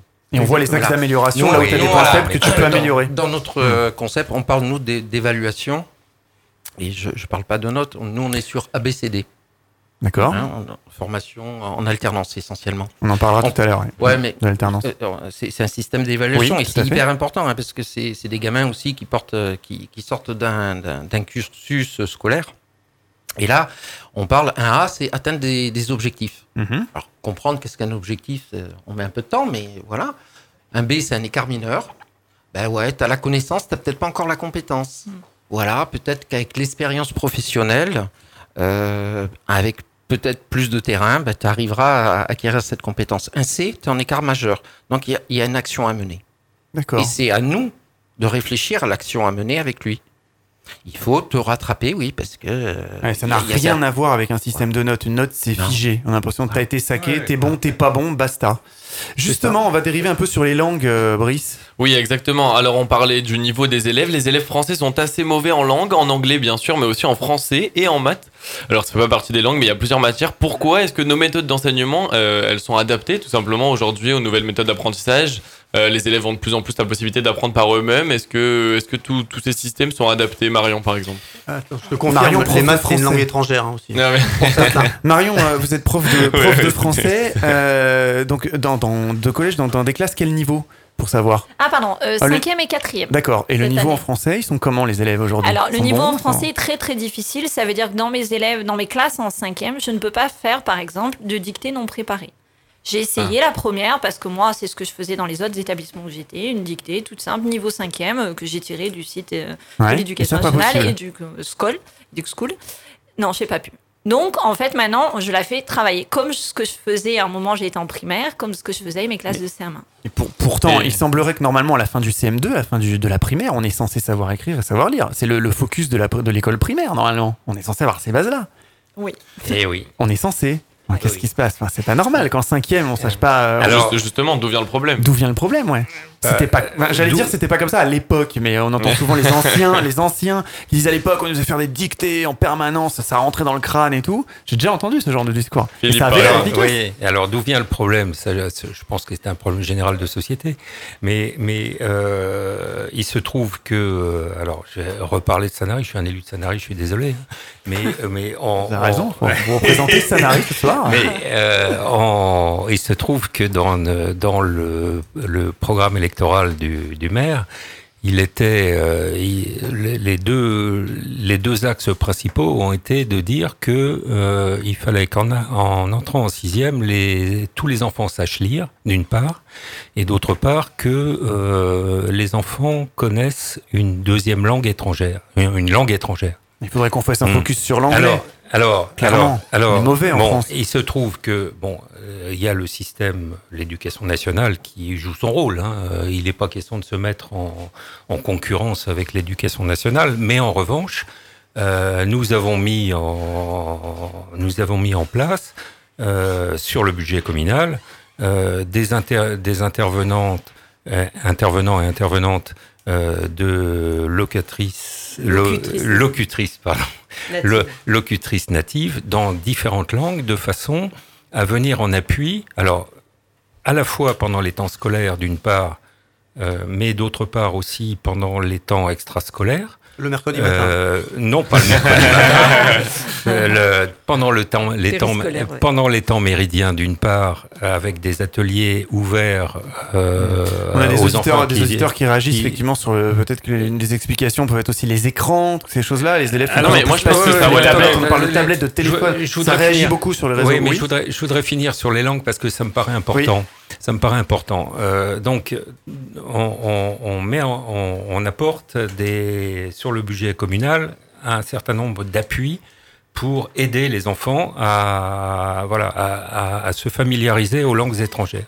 D'autre part, je suis, nous sommes allés avec euh, Monsieur le maire il y a, il y a quelque temps à, dans la commune de Pertus, Mhm. euh, où on a vu que euh, des, des classes étaient faites en langue, en différentes langues, euh, non pas euh, pour apprendre l'anglais, pour apprendre l'espagnol, pour apprendre le catalan, etc., mais des cours de géographie ou des cours de, de mathématiques en langue étrangère. Et ça, ça me paraît Mais- fondamental. Mais ça, ça Mais- relève un problème beaucoup plus profond finalement. Si la commune doit combler ce, ce Oui, c'est manque de compétences euh, données par l'éducation Euh, nationale. non, mais euh, Moi- moi, si, je- si vous voulez, vous avez, vous avez euh, beaucoup. Puis ça, ça relève d'une question dans- budgétaire et d'égalité au final. Pourra non. votre commune pourrait, Oui, aurait les moyens de donner non, ses mais cours et pas les autres. n'existe pas. Vous avez, vous avez, vous, vous avez, par exemple, des, des familles euh, qui voyagent dans le monde entier. Euh, vous avez des enfants qui, qui euh, ont appris l'anglais ou Ah, là, ont appris c'est un l'espagnol. spécifique. Euh, voilà. Mais, mais ça existe de plus en plus. ça. Par contre, moi, ce que je constate, c'est qu'effectivement, euh, dans les années 90, les cours d'anglais commençaient assez tard. Par exemple, dans la scolarité, au fur et à mesure, on l'avance. Euh, par exemple, pour, pour prendre cette langue-là, aujourd'hui, on commence à apprendre l'anglais dès le CP. Est-ce que c'est une Dès la bonne idée maternelle. Ah, alors voilà, il y a des Oui, écoles dès la maternelle, privées, oui. effectivement, est-ce qu'il faut, j'allais dire, est-ce qu'il faut pas le prévoir avant encore? Mais dès la maternelle, maintenant, ça- Absolument. Et c'est c'est- c'est ce bien. Je vois que C'est pas de Michel- l'apprentissage, c'est du, non, non, du non. bain C'est linguistique. voilà, c'est c'est c'est C'est tous les jours euh, dire le, le Ouais. ciel, la couleur du Oui, ciel. mais ça de- rentre dans, ça Ouais, rentre dans le crâne. Enfin, j'allais dire, euh, ça, c'est voilà, nous, euh, enfin voilà, à l'époque, c'était pas comme ça. Ah, Non. oui. Et du coup, c'est plus dur d'apprendre quand on a 12, 13 ans que quand on en a 3, 4, 5. C'est tout- Bien sûr. À, à cet âge-là, c'est des éponges, les enfants. Bien sûr. Je- Michel une, une remarque, hein, donc euh, moi ça fait une- une plus de 20 ans, voire 30 ans que, que j'accompagne des jeunes. Et il y a une époque, euh, l'anglais, ils étaient euh, vraiment très mauvais. Euh, aujourd'hui, aujourd'hui, euh, j'ai des jeunes en reconversion, pas forcément avec des parcours qui ont été simples. Mais quand, quand je les interroge en anglais, quand on travaille sur l'anglais, ben, ils sont pas si mauvais que ça. Pourquoi? On l'a dit, tablette, série, jeux en anglais, ils communiquent beaucoup. Alors, je, je parle du numérique. Hein, je suis, Alors, ça veut Oui, dire que mais le, niveau d'anglais, peut-être des jeunes d'aujourd'hui, est plus important que ceux qui La ont, compréhension euh, de qui ont 20 l'anglais écrite, parce que ils ils sont obligés de s'écrire euh, sur, sur leur jeu.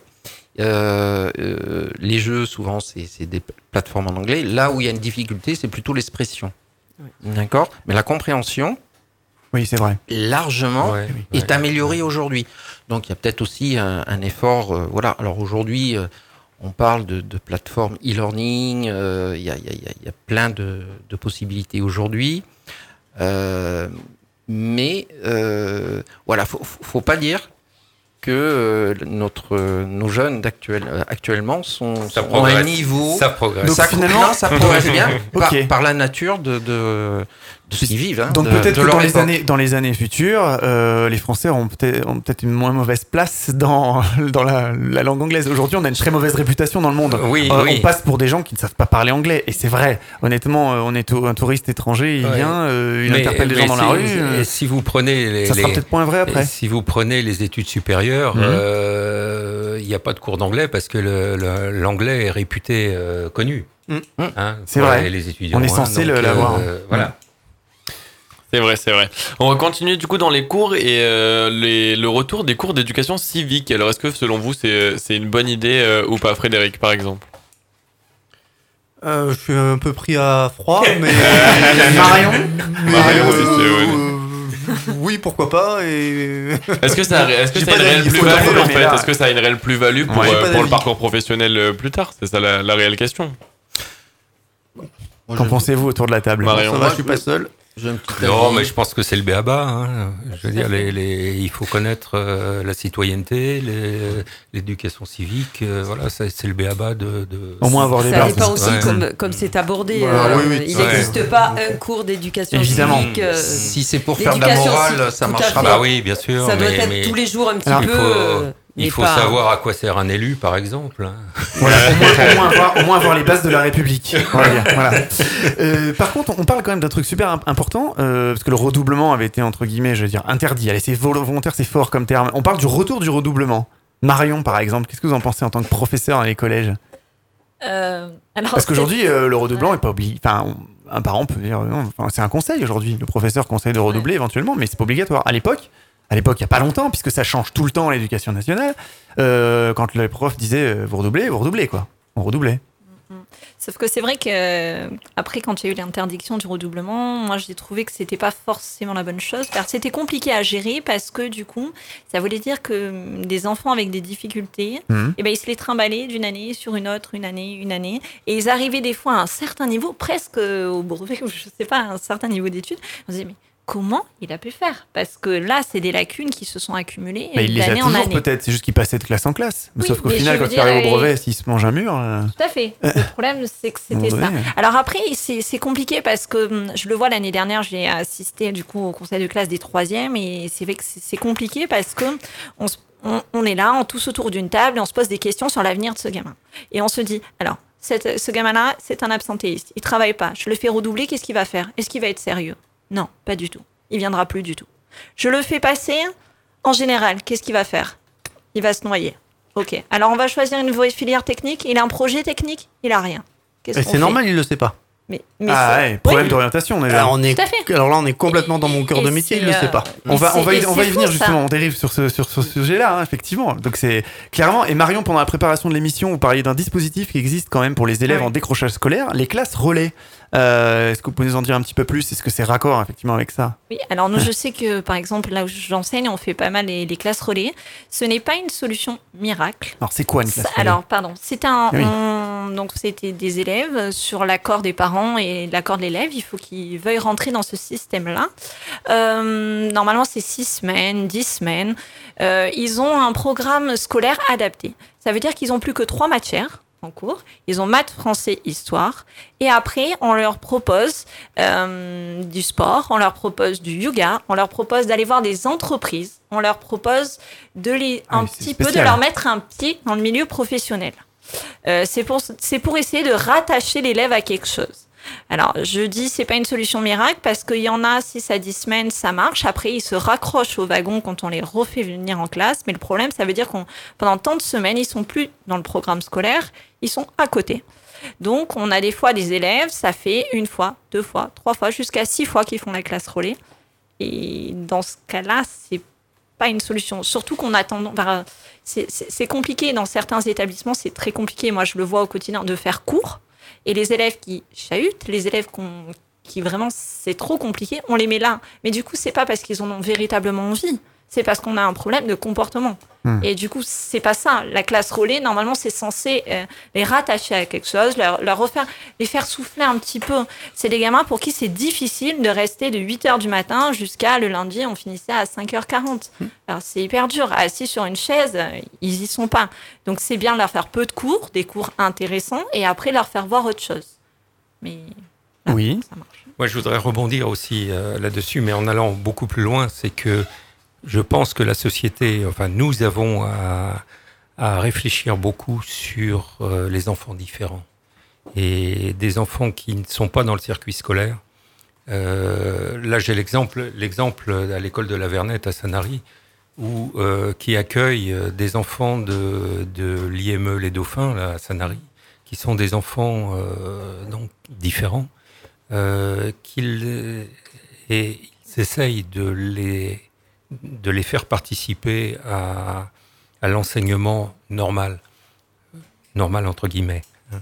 Et, je trouve ça c'est fondamental et je pense que on a beaucoup, beaucoup à réfléchir autour de ça.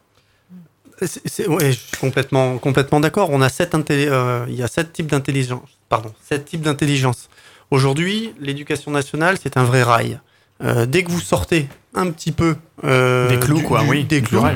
euh, les notes et le, Mhm. tout ce dont on a parlé tout à l'heure, forcément, c'est filière technique. Sauf que quand vous êtes en troisième, on vous dit euh, euh, ben, seconde, seconde générale, c'est pas possible, la filière générale non plus, euh, sont des choix par défaut.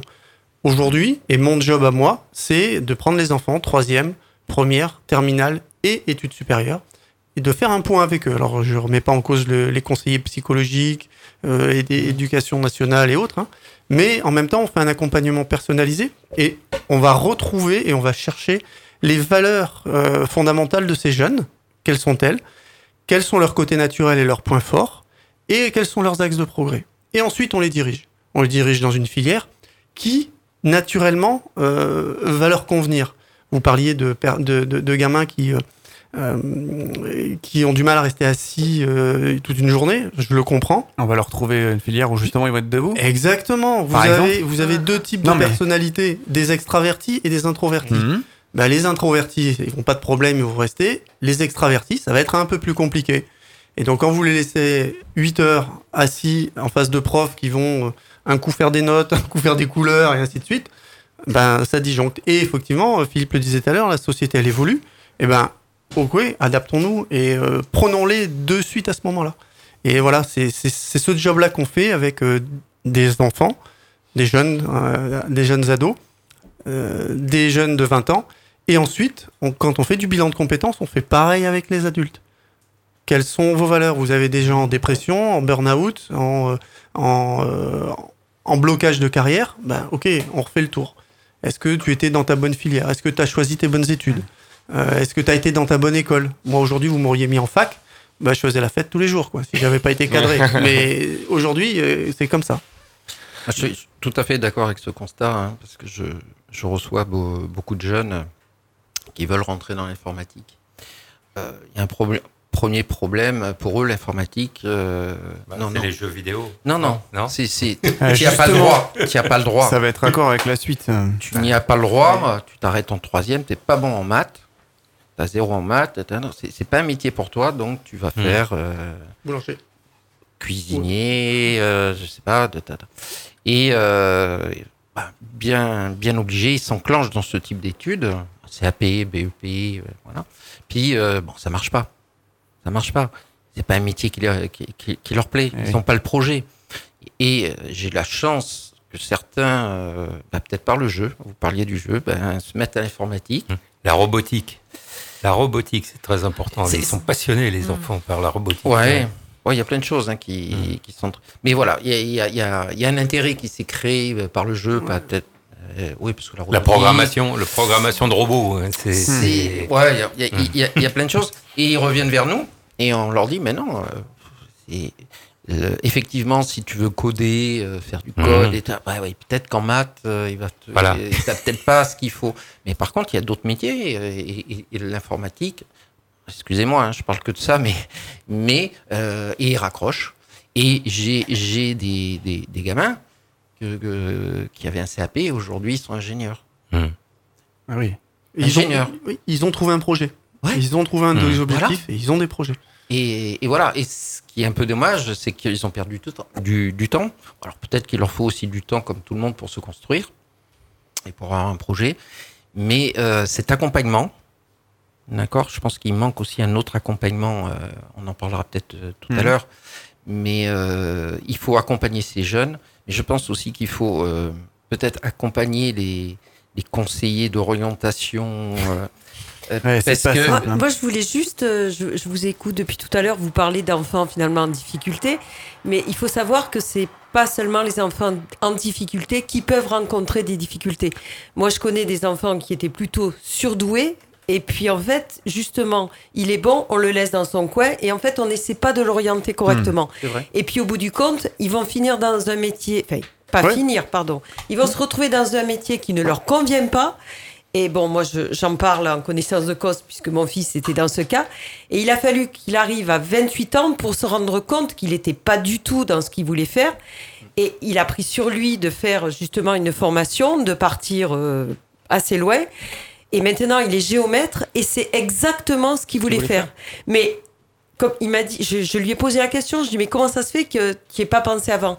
Et il m'a dit, maman, à la fin de la troisième et même au lycée, on ne sait pas t'orienter. Mais c'est clair. Ouais, ça c'est clair, Ouais, mais c'était déjà vrai il y a évident. plusieurs années, il y a C'est 10, 15, évident. 20 ans. C'est un problème, un très gros problème. C'est, c'est, c'est- c'est, euh, je sais pas si on peut attaquer la thématique, mais euh, On en On va, parlera on va en parler tard. après. On parlait On numérique en tout cas il y a Oui. quelques secondes. Fin août dernier, le ministre de l'Éducation nationale, Jean-Michel Blanquet, a présenté sa stratégie pour le numérique à l'école. On parle aussi d'intelligence artificielle et d'objets connectés. Et pourtant, à ce jour, beaucoup d'écoles sont loin du tout numérique et certaines très en avance. Une disparité Bah, ça n'arrive, importante. ouais. Euh, ça n'arrive entre autres. Ah vous, vous êtes en avance sur j'aimerais, bien, avoir la- la- l'avis de Michel sur, euh, sur ce, sur Ouais. ce sujet-là. alors euh, c'est très bien parce que c'est vrai que euh, il y a, il y a- on- Ah on- non, mais c'est tout à l'heure, On on, a beaucoup de réactions d'auditeurs, les tablettes, les téléphones, les machins. Ouais, on va ouais, en mettre ouais. encore plus à l'école il y a une C'est bien, chose- c'est pas bien Il y a une chose que je, je pense que l'éducation nationale et peut-être d'au- d'autres choses n'ont pas vu. Nous sommes en train de vivre une révolution. Ça c'est sûr, une révolution Une numérique. révolution et celle-ci est numérique. Qu'est-ce qui va se passer? L'ensemble des métiers, l'ensemble des métiers vont être transformés. Ils vont se transformer. Euh, J'étais euh, il, y a, il y a 15 jours sur un salon de, de recrutement euh, IT, quoi, des métiers de l'informatique. Mhm. Et très bonne initiative, des profs euh, bac professionnels, ventes, sont venus avec leurs élèves. Et un de mes rôles, c'était de les accompagner, leur expliquer un peu. Et je me suis aperçu, bon, j'avais les gamins, je leur ai parlé un quart d'heure, 20 minutes, ils m'ont posé des questions, mais après, bon, sur le salon, ils, ils ont dû euh, aller euh, se balader une demi-heure. Et par contre, j'ai passé euh, plus d'une heure à discuter avec les profs. Et là, je me suis aperçu en me disant, mais euh, c'est peut-être les profs que je devrais former avant, C'est vrai. Ah oui, en leur Oui. disant, en leur disant, mais c'est quoi je vois que Marion dit oui. Je, suis, ravi. Hein.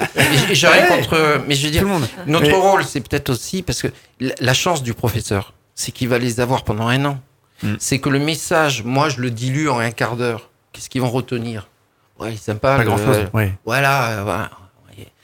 Mais si, si euh, le professeur, le conseiller d'orientation, je sais pas, il est, il est, il sait qu'est-ce qui, qu'est-ce qui va pouvoir se passer.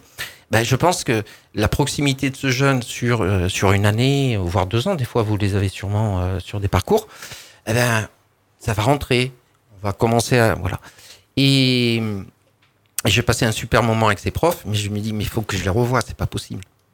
Pour les fins, oui. Je, je suis tout, Marion Accompagner. je- Ouais, les tout à fait d'accord avec ça parce que je vois dans les deux établissements où je suis, le ça y est, le numérique il arrive, Oh, les élèves vont avoir les tablettes et je ne sais pas quoi faire avec. Ouais. Je vais être honnête, aïe, aïe. je ne sais pas. Je suis paniquée. Apparemment, on m'a rassuré. On les aura pas tout de suite. J'ai un petit mois de répit pour savoir comment les utiliser, quoi faire. Je trouve ça super, mais en même temps, moi, outil. professeur de français, Mhm. je ne sais pas ce que je vais faire dessus. Alors je me dis, je vais leur faire faire des recherches sur les sur les auteurs. On va essayer de faire ça. Je je sais même pas comment elle fonctionne. Je je, je ne sais rien du tout. Sur, sur internet, vous avez un beau un beau projet qui s'appelle le projet Voltaire. Tout à fait. Voilà. Ah. Que pourrait utiliser. Conseil en direct. Ouais, un conseil en live, mais elle avait l'air de connaître Marion. Oui, Philippe, Philippe. dites-nous. Oui, sur le, sur le numérique, parce que ça, ça me, c'est un sujet qui me touche. Donc vous, vous êtes en euh, avance sur ça. Priori, exactement. Vous avez l'air la pointe. Alors, oui, alors on avance, je sais pas, parce que mais mais en, en tout cas, Ça arrive, euh, ça arrive de partout. euh, en tout cas, voilà. En tout cas, euh, il se trouve qu'à Sanary, euh, nous avons commencé à équiper au départ nos écoles euh, de, de TNI, de tableaux numériques interactifs. Oui, ça fait quelques années, Mhm. ça, les tableaux Bah, ça numériques. fait ça fait combien Vous les avez euh, déjà Ça fait trois ans. Moi, j'ai pas connu. ans. Trois ans. Euh, mais, mais, mais, Ouais. mais, mais, mais Marion, aussi, bon, en, en, en- en plus, après, ça a été repris par le, la communauté d'agglomération Sud-Sainte-Baume, euh, qui a équipé euh, tout- toutes les écoles de. C'est pas bien les bons vieux tableaux à la craie Non, Non mais non. Et, et, et justement, je l'ai vécu. Je l'ai vécu- Ouais. Moi, je suis une- d'une ancienne école. Oui, hein. Bon, Hmm. et, et j'ai vécu, j'ai vécu les enseignants, euh, notamment un enseignant de l'école de la Vernette, parce que en plus, il y a, il y a dans les écoles, il y a aussi les enfants ont une tablette aussi. Mais qu'est-ce qu'ils font justement Parce que iPad. Marion vient de Eh ben, recevoir des tablettes eh dans ben, son établissement, eh ben, elle ne sait pas quoi en faire. Qu'est-ce qu'ils font écoutez, concrètement chez vous J'avais, il y avait, Absolument mais tout. je vous, je vous tout. Je vous Des in- exemples concrets. Je vous Allez-y. invite, je vous invite à voir un cours euh, de Non, maths. mais dites-nous un cours de maths ou un cours de fait fait avec les enfants qui ont leur tablette. Euh, Et c'est- ils font quoi Et- dessus et Ils le- font des- oui, mais ils les- dangers des écrans, ils sont où là-dedans Ah Pardon Les dangers des écrans. Alors, alors attendez, alors ça, ça, c'est un autre sujet. Le danger des écrans, effectivement, Boris euh, Cyrulnik avait, avait dit euh, le danger des écrans, euh, surtout pas avant trois ans. Ça, je suis complètement d'accord. Ouais, enfin là, à l'école, ils Bon, ont plus que 3 Voilà, ans. exactement. Mais après, euh, si on ne fait pas, si, si on n'utilise pas ces tablettes pour faire Mais des alors, pour jeux- faire quoi, pour faire des concrètement jeux, pour faire des jeux vidéo. Ouais. euh, mais Mais en- en- mais en c'est maths, on fait pas des jeux. Les recherches, bah, toutes les recherches qu'il peut y avoir Oui. sur Internet, euh, sur l'histoire, sur, euh, je sais pas, la guerre de 100 Oui, en ans, fait, sur. après, euh, on le considère comme un aujourd'hui, grand livre. Aujourd'hui, on, a le, livre, on a le euh, recul nécessaire pour évaluer le, le- Non, mais c'est interactif. Oui, bien sûr. C'est interactif, c'est-à-dire que vous avez le- vous avez l'enseignant qui euh, qui fait son cours et, et vous avez les enfants qui réagissent. Mais dans un, dans en un cours de français, par exemple, Marion, elle pourrait utiliser ça comment? Alors après, bon, bah après, Une il faut. idée, hein. alors Hein justement, il y avait un enseignant, un enseignant qui qui utilisait, qui était très pro pour le le TNI, un enseignant de la Vernette, qui était euh, très pro pour les TNI, mais par contre qui ne qui n'était pas du tout pro pour les tablettes.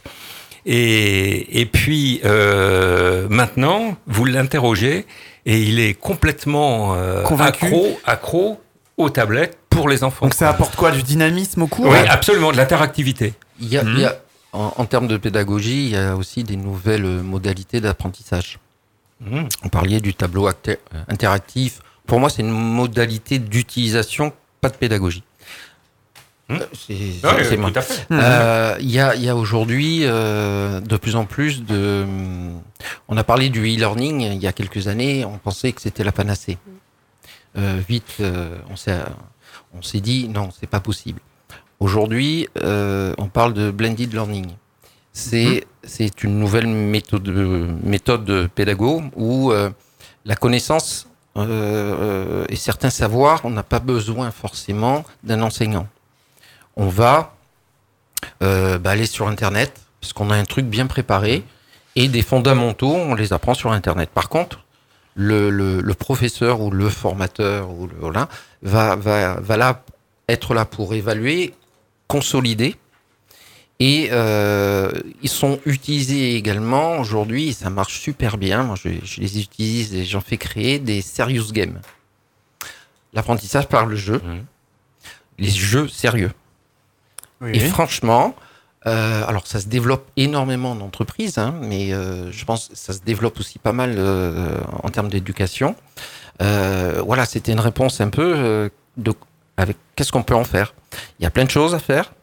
Euh, il y a plein de choses encore à Ça réfléchir. apporte surtout vraiment une interactivité qu'il n'y avait et- pas dans voilà, les, les, les cours figés. le- l'essentiel, l'essentiel à mon avis, c'est qu'on répond aussi à un public. Ces jeunes, Bah, ils sont. ouais. Donc, faut que Marion limite, que Marion ait un petit peu d'imagination Ouais, euh, euh, bah voilà, Comme dit Marion, il faut vraiment, il faut vraiment former les enseignants. Hmm. C'est ça, moi, je trouve qu'il nous manque. Oui, Quand le tableau numérique est arrivé, le tableau interactif, tout ça, on- déjà, nous, on n'avait pas de rétroprojecteur hein, dans certains établissements où vous travaillez. Tableau on était là, quand après il est arrivé le tableau, le rétroprojecteur, on s'est dit, oh mon Dieu, qu'est-ce qu'on va en faire? Et franchement, au début, tous, on avait ça. Euh, maintenant, euh, je le fais dans tous mes cours et c'est Mhm. aucun souci. Et voilà. Mais voilà, Et- c'est et- jusqu'au et- et début, en plus, vous avez, vous avez des qui enseignants qui sont un peu plus en avance que d'autres, etc. En- et qui, sont, 2003. qui jouent les grands frères ou les grandes sœurs euh, pour, pour les autres. Et en fait, on se rend compte qu'il y a une, un phénomène d'émulation. euh, en disant euh, voilà moi moi j'utilise ça mais il y en a qui sont et donc du coup ça ça monte ça monte la barre Alors, ça, Euh, ça revient un petit peu à ce qu'on disait depuis le début. On a encore l'impression qu'il n'y a pas encore d'uniformité. Euh, on, file des Ah ouais. on file des outils aux enseignants et débrouillez-vous avec. Moi, c'est ce que, non, je, ce non. que je, je pense à ça. Non, je- là, je suis pas, je suis pas complètement d'accord. Mais Nous, chaque enseignant fait ce qu'il veut, a priori. En 2003, euh, quand euh, le numérique est rentré, a commencé à rentrer dans les écoles, Oui. euh, le maire de Sanary a voulu équiper les, les écoles en tableau En numérique. 2003 déjà, à En l'époque, 2003, les oui. technologies Mais là, hein. c'était c'était pas encore dans les classes, c'était euh, dans les salles informatiques. Mm. On a eu des, des, des stages de, de formation Et en fait, on a été peut-être trois sur une vingtaine d'enseignants à vraiment accrocher. Les autres ont eu peur. Peur du numérique, peur du tableau numérique, peur de ne pas savoir s'en En même temps, il faut dire que c'était beaucoup moins séduisant en 2003 que ça ne l'est en oui, 2018. On nous maintenant a- c'est beaucoup plus Euh, facile quand même. d'utilisation. On ouais. nous a Les laissé, smartphones n'existaient pas, nous- les tablettes n'existaient pas, il n'y avait pas tout ça. on nous a C'était- laissé des tableaux numériques, euh, trois sociétés, nous a- on, on a eu la possibilité de travailler sur les tableaux numériques. Mhm. Et en fait, ils se sont rendus compte au fil de l'année scolaire, parce que c'est quand même euh, c'est exceptionnel de pouvoir utiliser des tableaux, euh, sachant qu'on les aura peut-être pas la- l'année d'après. hein. Ouais.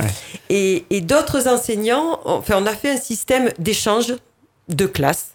Donc, euh, les enseignants qui étaient pour le numérique, pour le tableau numérique, prenaient la classe de notre enseignant pendant que l'autre enseignant faisait de l'histoire ou de la géographie enfin, ou une autre matière. Et comme ça, les enfants pouvaient quand même avancer. Mais après, il a fallu quand même attendre 2016, 2015, la, la- la- oui, la rentrée scolaire 2015-2016, pour équiper toutes les écoles et toutes Ouais, les classes en ouais. tableau numérique. Et là, le, le- le- là, Monsieur le maire a mis vraiment l'accent sur Mais la formation des enseignants. partout en France, effectivement, Oui. là-dessus. Sur la formation des en enseignants. Et, et d'autant que. Parce qu'il n'a pas ça- voulu reproduire ce Hmm. qui s'était et passé en d'aut- 2003. Et d'autant que ça a été prolongé euh, sur, les, sur le collège de Sanary, alors que ça dépend du. Mais vous étiez peut-être trop avant-gardiste en 2003, je dirais. Précurseur. Oui. À mon avis, je vois que Michel Oui. euh, oui, euh, mais. hoche de la tête. Moi, je pense que 2003, oui, effectivement. Aujourd'hui, il n'y a, a plus débat. Je pense qu'effectivement, il faut que le numérique arrive. Il faut euh, dynamiser les cours. Mais de toute façon, c'est le monde qui- que les élèves voient en dehors Bah, de de, toute façon, de c'est leur l'école. monde, c'est leur monde, monde c'est leur monde maintenant. Donc, oui. s'ils arrivent dans des cours à l'ancienne avec... Faut- euh, faut faire attention. Ce sont des outils. L'important, c'est le contenu. évidemment. Oui, absolument. Évidemment. Absolument, ce sont des outils. Voilà. Si, si j'utilise le tableau interactif euh, comme avant, bon, Ça sert à rien. Comme un tableau blanc, ça voilà. sert à rien. Ou un tableau si, à créer, si, ça sert à si je Ah, réfléchis au contenu Hmm. et à l'animation que je vais mettre sur ce contenu, là, ça devient intéressant. Et je pense que ça peut intéresser euh, les, les- les élèves, les, les stagiaires. les- On va continuer dans le numérique tout de suite avec euh, un événement qui s'est passé en début d'été. C'est l'Assemblée qui a voté l'interdiction d'usage des téléphones portables au collège et en primaire. Alors est-ce que pour vous c'est une bonne chose ou est-ce que cela ne changera strictement euh, rien? Frédéric par exemple, qu'est-ce que, qu'est-ce que vous en pensez? Est-ce que vous pensez réellement que ça peut changer quelque chose dans les classes? Ah oui, on le supprime. Ouais. Ça... Il y a Alors, c'est- 30 ans, on n'avait pas nos téléphones avec euh, le fil à la patte. Donc euh, très bien, on l'enlève. Marion, vous Alors, dans les vision- classes une vision peut-être plus- Ouais, voilà, plus modérée. professeure. ouais. De... Comment ça se passe? Comment modéré collège? Voilà. Non, non, c'est pas ça. C'est que, euh, c'est que Marion a peut-être pas tout à fait la même vision. Elle me, elle me disait avant, avant l'émission. Euh, moi, je dis juste. euh, Qu'est-ce que ça change? Forcément, su- super. Super, on y va, on enlève le téléphone. Youpi, comment on fait? Comment on fait? Moi, en tant que professeur, je vais pas fouiller les poches de mes gamins et interdire le téléphone. Ah, Il y avait une super technique dans le collège où j'étais, il y avait des brouilleurs de réseau. Du coup, on pouvait même pas utiliser le téléphone à l'intérieur du collège. Ah, Ouais, ça veut sauf dire que les que- profs, Oui, ça servait à pas grand chose quoi.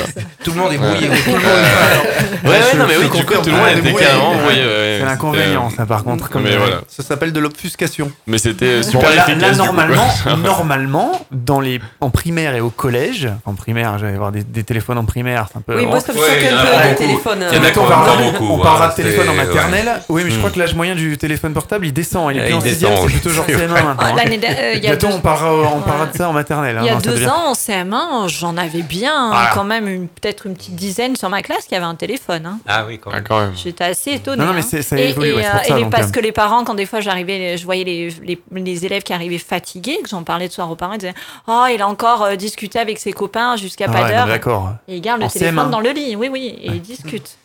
Ouais, donc là, c'est un autre débat Ouais, encore. mais mais après, bon. c'est une que- question d'éducation des parents. hein.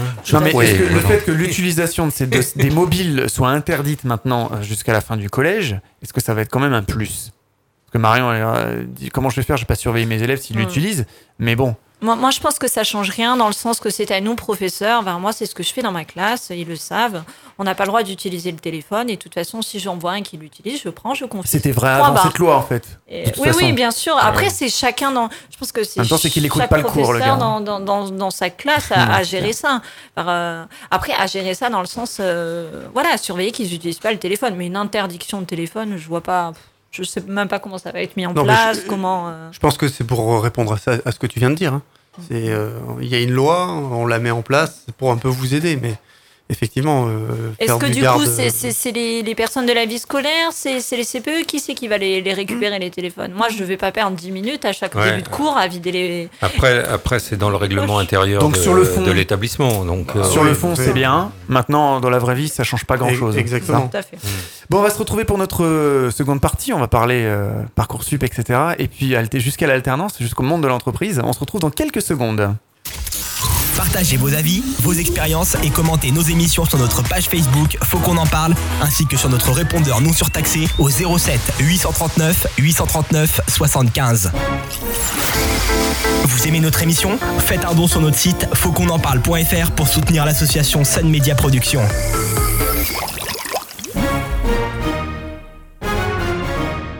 De retour sur le plateau de Faut qu'on en parle. Et oui, déjà, et oui, le débat avance. Et du coup, oui, euh, tout le monde est bavard, le débat est houleux et bien, bien mouvementé. Donc les pauses sont courtes, effectivement. Et justement, on a eu énormément de réactions euh, un petit peu partout. Là, en live, on en a eu encore sur les réseaux. Euh, on parle de sites qui proposent des formations en ligne. Est-ce que c'est bien, pas bien? Plein d'auditeurs qui posent des questions. On va parler justement un petit peu de, formation et de formation professionnelle. Mais avant, on a eu beaucoup de réactions hein, sur notre répondeur. On commence avec Émilie de Metz. Parcoursup, parlons-en. J'ai attendu presque fin août pour avoir mon affectation, un stress permanent, des vacances bien gâchées. Merci l'éducation nationale. On a également Mélanie de Aix-en-Provence. Merveilleux ces systèmes censés résoudre les problèmes de l'ancienne plateforme. Une amie qui avait un an de plus est passée par APB, l'ancien système, et moi cette année par Parcoursup. Exactement pareil les galères. On vous balade de service en service, puis cela met un stress permanent pour savoir si à la rentrée on va aller euh, quelque part. Esteban de Toulouse. Je suis dans une ville étudiante et je peux vous dire que Parcoursup, on en a beaucoup parlé. Certains pour qui ça a été très vite et d'autres une vraie galère. Et pour finir, on a Céline de Libourne en Gironde. Je suis prof à Bordeaux dans le technique et je constate bien un décalage important entre les formations que je donne et les besoins dans le monde de l'entreprise. Dans l'éducation nationale, nous sommes complètement en retard. J'enseigne des choses qui sont déjà totalement dépassées, mais c'est dans le programme, donc je n'ai pas le choix. Les élèves eux-mêmes sont étonnés et des fois me le disent que c'est périmé. C'est le sujet de notre seconde partie. En effet, on a beaucoup entendu parler de ça. hein. Euh, ça devait être une révolution, soi-disant, euh, pour l'orientation des jeunes bacheliers. Parcoursup. Et oui, et pourtant, comme nous venons de l'entendre, beaucoup d'auditeurs nous ont remonté des difficultés avec ce système. Que s'est-il passé Ou que se passe-t-il? Ça a vraiment rien changé. Pourquoi Parcoursup a eu tant de problèmes? Ça, c'est une bonne question. Frédéric, par Est-ce la exemple. bonne méthode, Frédéric? Alors, euh, je vais être très modéré. Non, mais direct, au direct. hein. No tabou dans l'émission. Mais non, non, ouverte. no- notez-vous, pas de souci. Non, Parcoursup, euh, ABP, euh, ça reste des outils. Euh, Ça a l'air d'être le même, au final. Ouais, à quelque chose près, c'est la même chose. Il y a eu des améliorations. Euh, le ministre a encore dit, euh, bah, l'année prochaine, euh, il faudra encore euh, euh, réduire les délais pour euh, euh, les étudiants euh, pour choisir. Euh, moi, je leur dis juste, euh, ben, anticipez euh, vos choix. Euh, N'attendez pas euh, la fin de l'année et euh, la semaine pour savoir où vous allez aller. Euh, commencez à préparer, et je reviens toujours sur ce fameux bilan d'orientation scolaire ou cet accompagnement nécessaire pour bien vous orienter, choisir votre bonne école, choisir votre parcours. Et quand vous êtes devant Parcoursup, eh ben là, vous savez, vous, vous savez le faire. Alors certes, ça ne changera rien sur le nombre de personnes, sur le nombre de, sur vos choix euh, et sur les, les, les, les réponses Et positives pourquoi ou Parce qu'il y, a des- il y a des élèves qui choisissent n'importe quoi sur Parcoursup? Ah, c'est sûr. Ouais. Ouais, bien sûr. Moi, je l'ai vécu il y a pas longtemps et en fait, on vous apprend à mettre des choix par défaut en, en bas de l'échelle et on vous dit mais une fac hein. de droit, tu vas y aller de toute façon. Exactement. Voilà. Et euh, bah, ce que Ah disait oui. tout à l'heure Annick, euh, son fils, c'est un exemple. Euh, ben, on fait, on reste dans le, dans le schéma, on suit un rythme euh, de choix qu'on a fait au départ, on veut pas trop en sortir. Et puis, ben, 5-6 ans après son, ses premières expériences professionnelles, on se dit, mais c'est pas mon chemin, c'est pas ça. Alors ça, Euh, le et on problème revient en en France, arrière. c'est quand on commence à rentrer dans une case pour en sortir, on pourra en débattre encore pendant Mais longtemps de ça. Exactement. compliqué. quelle est la réelle différence du coup entre APB et Parcoursup? Quelles ont, quelles ont été l'évolution euh, réelle du logiciel? Euh, Ça a la même fonction principale? Ouais. Est-ce que quelqu'un d'entre vous de autour de la table le sait? Personne. Ouais, ok. Personne Non, en mais France a priori, c'est en la fait, même hein. chose, tu vois. Y a Oui, rien de oui, voilà, exactement, c'est Euh, les mêmes problèmes. euh, donc, euh, On a pris un nouveau, un nouveau logiciel qui fait le même job. Et en le, fait, problème d'orientation est peut-être un peu plus profond que ça, un peu plus sur l'accompagnement euh, préalable, Alors, du moins on a à, à invité- ce choix. On a invité l'académie, bien sûr, et ils n'ont pas voulu venir pour en Ah parler. ouais. C'est étonnant, Étrangement, c'est mais bon. étonnant. Non, non, mais oui, c'est- c'est c'est- c'est bien un sujet qu'il faut anticiper. votre orientation scolaire, votre, vos choix d'école, vos choix d'études, ça se fait plus. euh, on, on demande aux étudiants de réagir en une semaine. Or, ils vont réagir en une semaine, ce qui va les conditionner pendant 10 ans de leur Mhm. carrière derrière, ou 50 ans. Et au bout de... Non, stop, quoi. Euh, Anticiper les choix. Alors, ok, d'ici 2-3 ans, vous allez avoir 30 heures d'accompagnement annuel dans votre orientation scolaire. Ok, euh, mais une orientation, elle va se faire comment? Euh, Est-ce qu'elle est personnalisée? Est-ce que elle est avec des couleurs Elle est avec des notes On ne sait pas trop. Et par qui Et, et- et par qui Ouais, ju- Voilà. Justement, c'est tout le fond de, de notre euh, phrase d'accroche, j'allais dire, de l'émission. Sommes-nous en adéquation avec le monde d'aujourd'hui? C'est-à-dire, est-ce que l'orientation, c'est pas un, un- un problème majeur? Est-ce que c'est pas ça, justement, qui fait qu'aujourd'hui, euh, on n'est pas euh, dans la bonne case pour euh, partir vers le bon métier que je veux faire demain ou aujourd'hui? Enfin, aujourd'hui, dans un avenir proche, quand même. Demain. Alors. Oui, Je- Michel Oui. Moi, je, je, je Que pense La que- formation initiale, c'est une chose, mais l'orientation. Je pense sincèrement que le, le- le rôle de l'éducation nationale, c'est l'éducation. C'est pas de, de préparer un, mati- un métier. L'apprentissage. C'est-à-dire les bases, donner les bases pour Voilà. pouvoir partir dans n'importe quel métier. Franchement, oui. Euh, moi, je, je- je rencontre énormément d'entreprises, de services DRH, de directeurs d'entreprise. Et c'est- et c'est- je suis souvent dehors. Euh, vous savez, qu'est-ce qu'ils me demandent euh, comme profil la, la- la première demande des entreprises, Non. c'est le savoir-être. C'est pas la compétence technique. Ça, ça s'apprend. D'accord? Donc, est-ce qu'ils ils savent apprendre? Est-ce qu'ils vont pouvoir évoluer? Techniquement, ben nous, on va les accompagner. D'accord? Alors, Par la formation, etc. Et mettre, euh, je pense, un gamin trop tôt, ça c'est mon opinion, hein, mais trop tôt dans une voie dite technique, trop directement, donnons-lui les moyens euh, de- de d'avoir des fondamentaux, ça je reviens dessus, Mhm. D'accord D'avoir un horizon sur où je peux aller, qu'est-ce que c'est ces métiers, qu'est-ce que je peux faire. Et après, il y a une deuxième étape, d'accord C'est la formation euh, professionnelle, en apprentissage, euh, on peut l'appeler autrement. Mais euh, voilà, ça c'est c'était mon, mon sentiment. Donc le, le choix, le choix de, de la, de la filière de la filière professionnelle, tout simplement, pour vous, elle, elle est faite trop tôt, en fait, justement, le, le bac, l'âge qu'on a au bac, 17-18 ans, c'est trop tôt pour choisir son orientation? Non, on doit sensibiliser, mais on doit arriver à ce niveau, à cet âge-là, à avoir une idée. Ouais, mais c'est dur. On Ouais, demande ouais, à des jeunes de 16-17 ans de savoir ce qu'ils vont faire. Quelles sont les solutions comment- pour eux pour être accompagnés? C'est Eh surtout oui. ça la question. Qui viennent chez Orientation, on va les aider. mais non, mais justement, c'est ce que ça, je en disais plus, tout le à l'heure. C'est le job de, C'est ce de que je Frédéric, disais tout c'est à l'heure. À Dans, orientation. dans- dans cette période, d'accord, qu'ils acquièrent ces fondamentaux pour être, avoir les savoir-être, pour euh, s'ouvrir l'entreprise, et que on utilise cette période pour par les métiers, bien sûr, c'est leur avenir, Mm. d'accord, mais qu'on on- on n'en fasse pas déjà des, des, des salariés. Ouais. C'est pas le moment. Mais, mais quand on arrive au bac, on, on connaît pas du tout le monde de l'entreprise, on sait pas, on sait pas du tout à quoi ça. ça ressemble.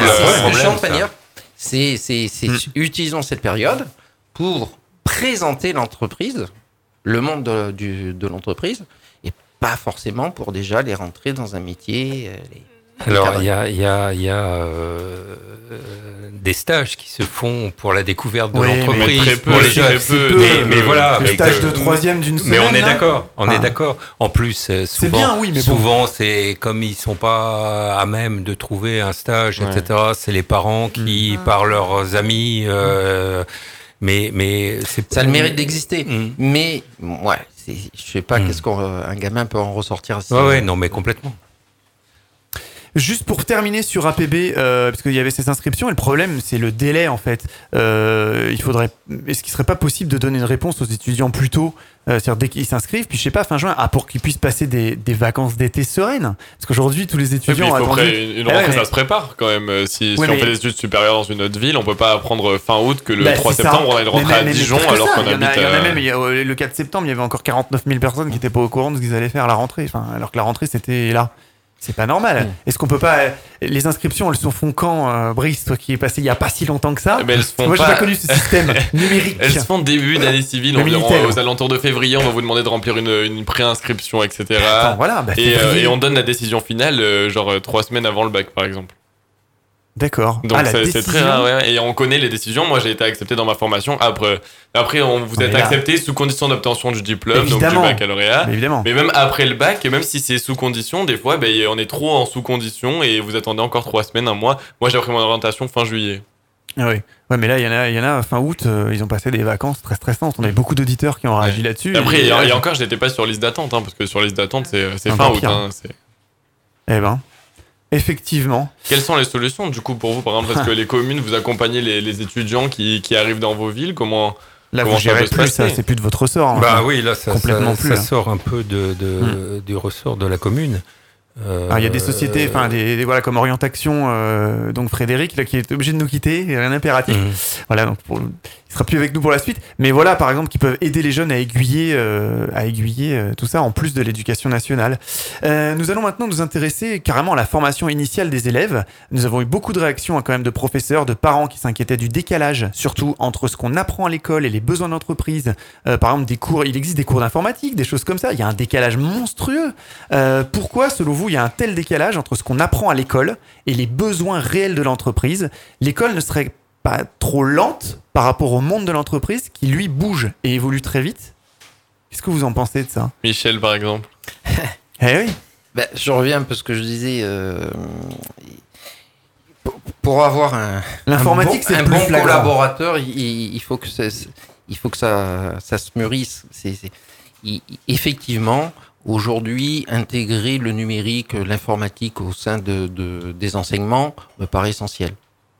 Euh, Oui, mais c'est ce qui, c'est le contenu en fait. Là, en fait, on a eu beaucoup de réactions là-dessus sur le contenu. Euh, j'ai- compris la en gros, question. mon gamin co- apprend des vieux trucs, clairement, ouais, pour faire euh, avec Alors, un langage familier. Le- pourquoi il a, il- et on en revient toujours à la même chose. Pourquoi il, il apprend des vieux trucs? Parce que la personne qui lui enseigne, ces Oui, vieux mais il est obligé- euh, Il est obligé de suivre un programme, et c'est le programme qui est ancien, non?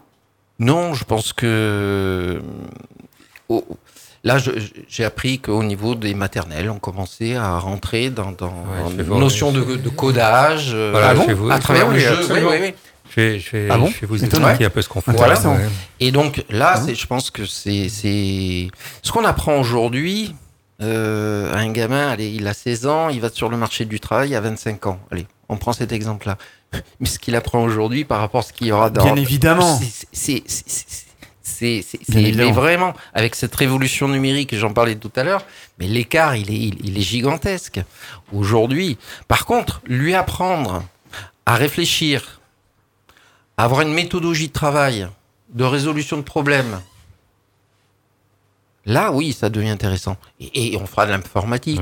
Mais bon, euh, je sais pas, ils, ils vont peut-être faire. ils- allez, aujourd'hui, la, la grande mode, il y a du Java, etc. Ouais, ils vont peut-être en faire aujourd'hui. Mais quand ils vont sortir de, de leur de leur formation, euh, Java, euh, on sera sûrement Mais sur sur On parlait, on, on parlait hein. de la formation des, des professeurs. Du coup, par exemple, Marion, comment, comment se passe la formation des professeurs? Est-ce que vous avez des formations régulières? Est-ce que tous les ans, vous avez une période de, de, de mise à niveau? Comment, comment ça peut se passer justement pour arriver à vous- les professeurs, être à jour au niveau du numérique, par exemple?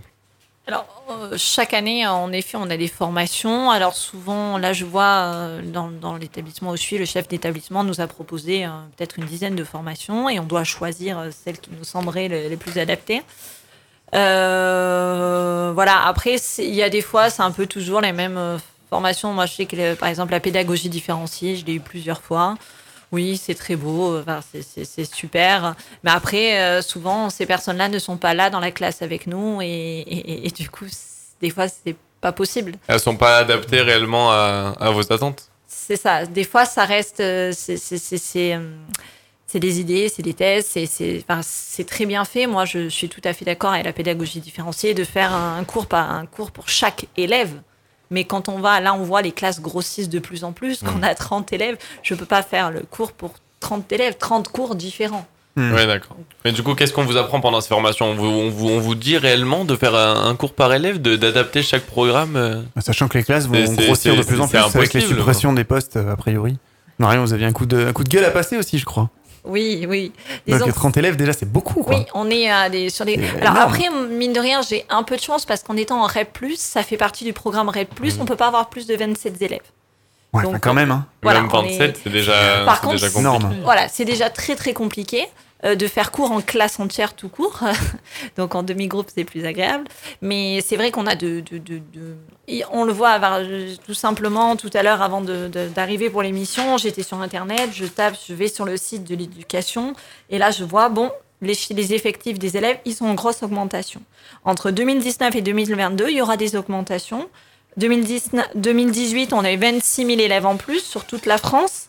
2019-2021, 40 000 élèves en plus par an. Et à côté de ça, on apprend qu'il y a 1800 postes qui vont être supprimés. Dans le collège, ça, c'est que des chiffres dans le second degré. Donc, il va y avoir des élèves qui vont augmenter chaque année. Et chaque année, et là, on va supprimer 1800 postes. Donc un euh, jour, il y aura l'année 35, prochaine. 40 élèves par classe? Je, je sais pas. Alors, ça il- il- alors on euh, propose, 30, c'est on énorme. propose du coup les heures supplémentaires. En effet, euh, normalement les professeurs, on est obligé, on fait une heure supplémentaire. Là, ils proposent d'ouvrir les heures supplémentaires et qu'elles soient exonérées d'impôts. Mais le problème, c'est que euh, un professeur, bah, s'il y a, euh, si par exemple on a 18 heures, euh, normalement c'est 18 heures plus une heure su- sup obligatoire, c'est parce qu'on ne peut pas. enfin, on estime qu'avec le temps de préparation de cours, c'est c'est le maximum qu'on puisse faire. Si c'est pour augmenter à 20 heures, 22, 24, 25 pour combler ces, postes qui seront disponibles, ça va être, ça va pas être possible. Ça va pas être possible pour l'enseignant. Du coup, l'élève, euh, ça va pas être possible du tout. Il aura un professeur qui, est fatigué, qui est surmené, qui, n'y arrivera pas. Euh, c'est pas la solution. Et ce qui reste sûrement d'avoir, c'est que toutes ces heures supplémentaires qui seront pas prises, on embauchera quelqu'un pour les faire. Et je vais vous dire euh, euh, vraiment, je suis actuellement ce qu'on appelle un BMP, bloc de moyens provisoires. Je n'ai pas un poste fixe. Ça veut dire que je prends ces heures. Donc je suis sur deux établissements. Je pourrais très bien en être sur trois. J'ai des professeurs qui sont sur trois établissements. Et comment est-ce qu'on peut demander à un professeur qui fasse du bon travail, qui soit investi, si il a 4 heures par-ci, 5 heures par là, 5 heures par là, euh, tout x 3, les conseils de classe x 3, les réunions x 3, c'est pas faisable. Euh, je- enfin, on arrive en- dans une classe, limite on sait plus dans quelle classe on est. Et c'est C'est sûr. C'est sûr. Pour l'orientation, pour en revenir à, à ça, euh, est-ce qu'une solution, ça serait pas euh, d'im- d'immerger, j'allais dire, faire plus d'immersion dans les entreprises, euh, ou que l'éducation avance- euh, nationale avance plus vite sur les, la formation initiale? Michel? Euh, moi, moi, j'aurais bien aimé avoir la. Oui Ouais, ouais, parce qu'on a, on a dérivé de l'informatique. Ouais, C'est pour ça, ouais. voudrais- Qu'est-ce qui, euh, oui, qu'est-ce qui va se passer dans les maternelles euh, Non, voilà, je, je- Ah je- oui, c'est vrai, c'est vrai, Ouais, effectivement, ouais. ouais. c'est le direct. Ouais, On a dérivé. Je voudrais, je voudrais revenir de, un instant sur l'informatique, puisque bon, vous avez développé. intéressant, ouais.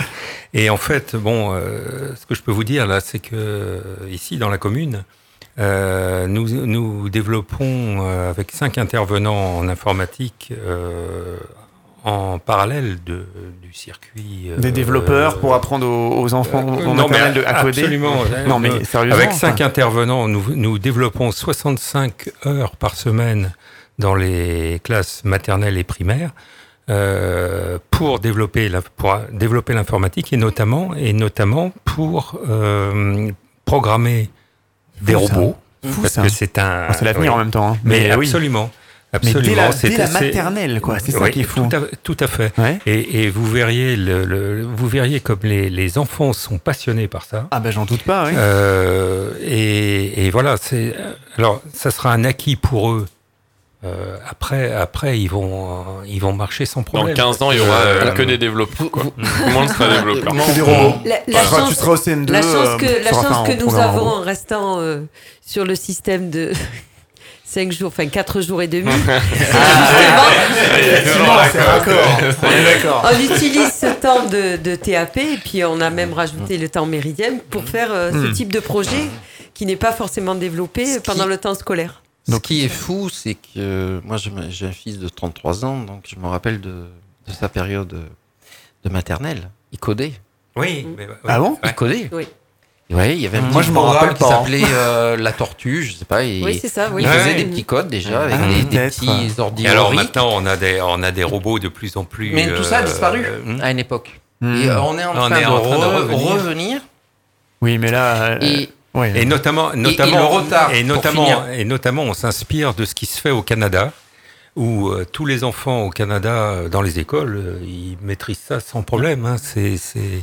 Et je pense que nous, en France, on, on est, comme vous dites, on, on, on a arrêté à un moment donné. Ouais. Et puis on se rend compte Donc on y que, revient. euh, voilà, trop tard. fait. Ah, pourquoi trop tard Jamais trop tard, mais, Non, mais- mais, mais on a pris du retard. Vous- vous- Ouais, on, donc- par- on parlera peut-être employabilité après des, Mm. des, des formations et un cursus.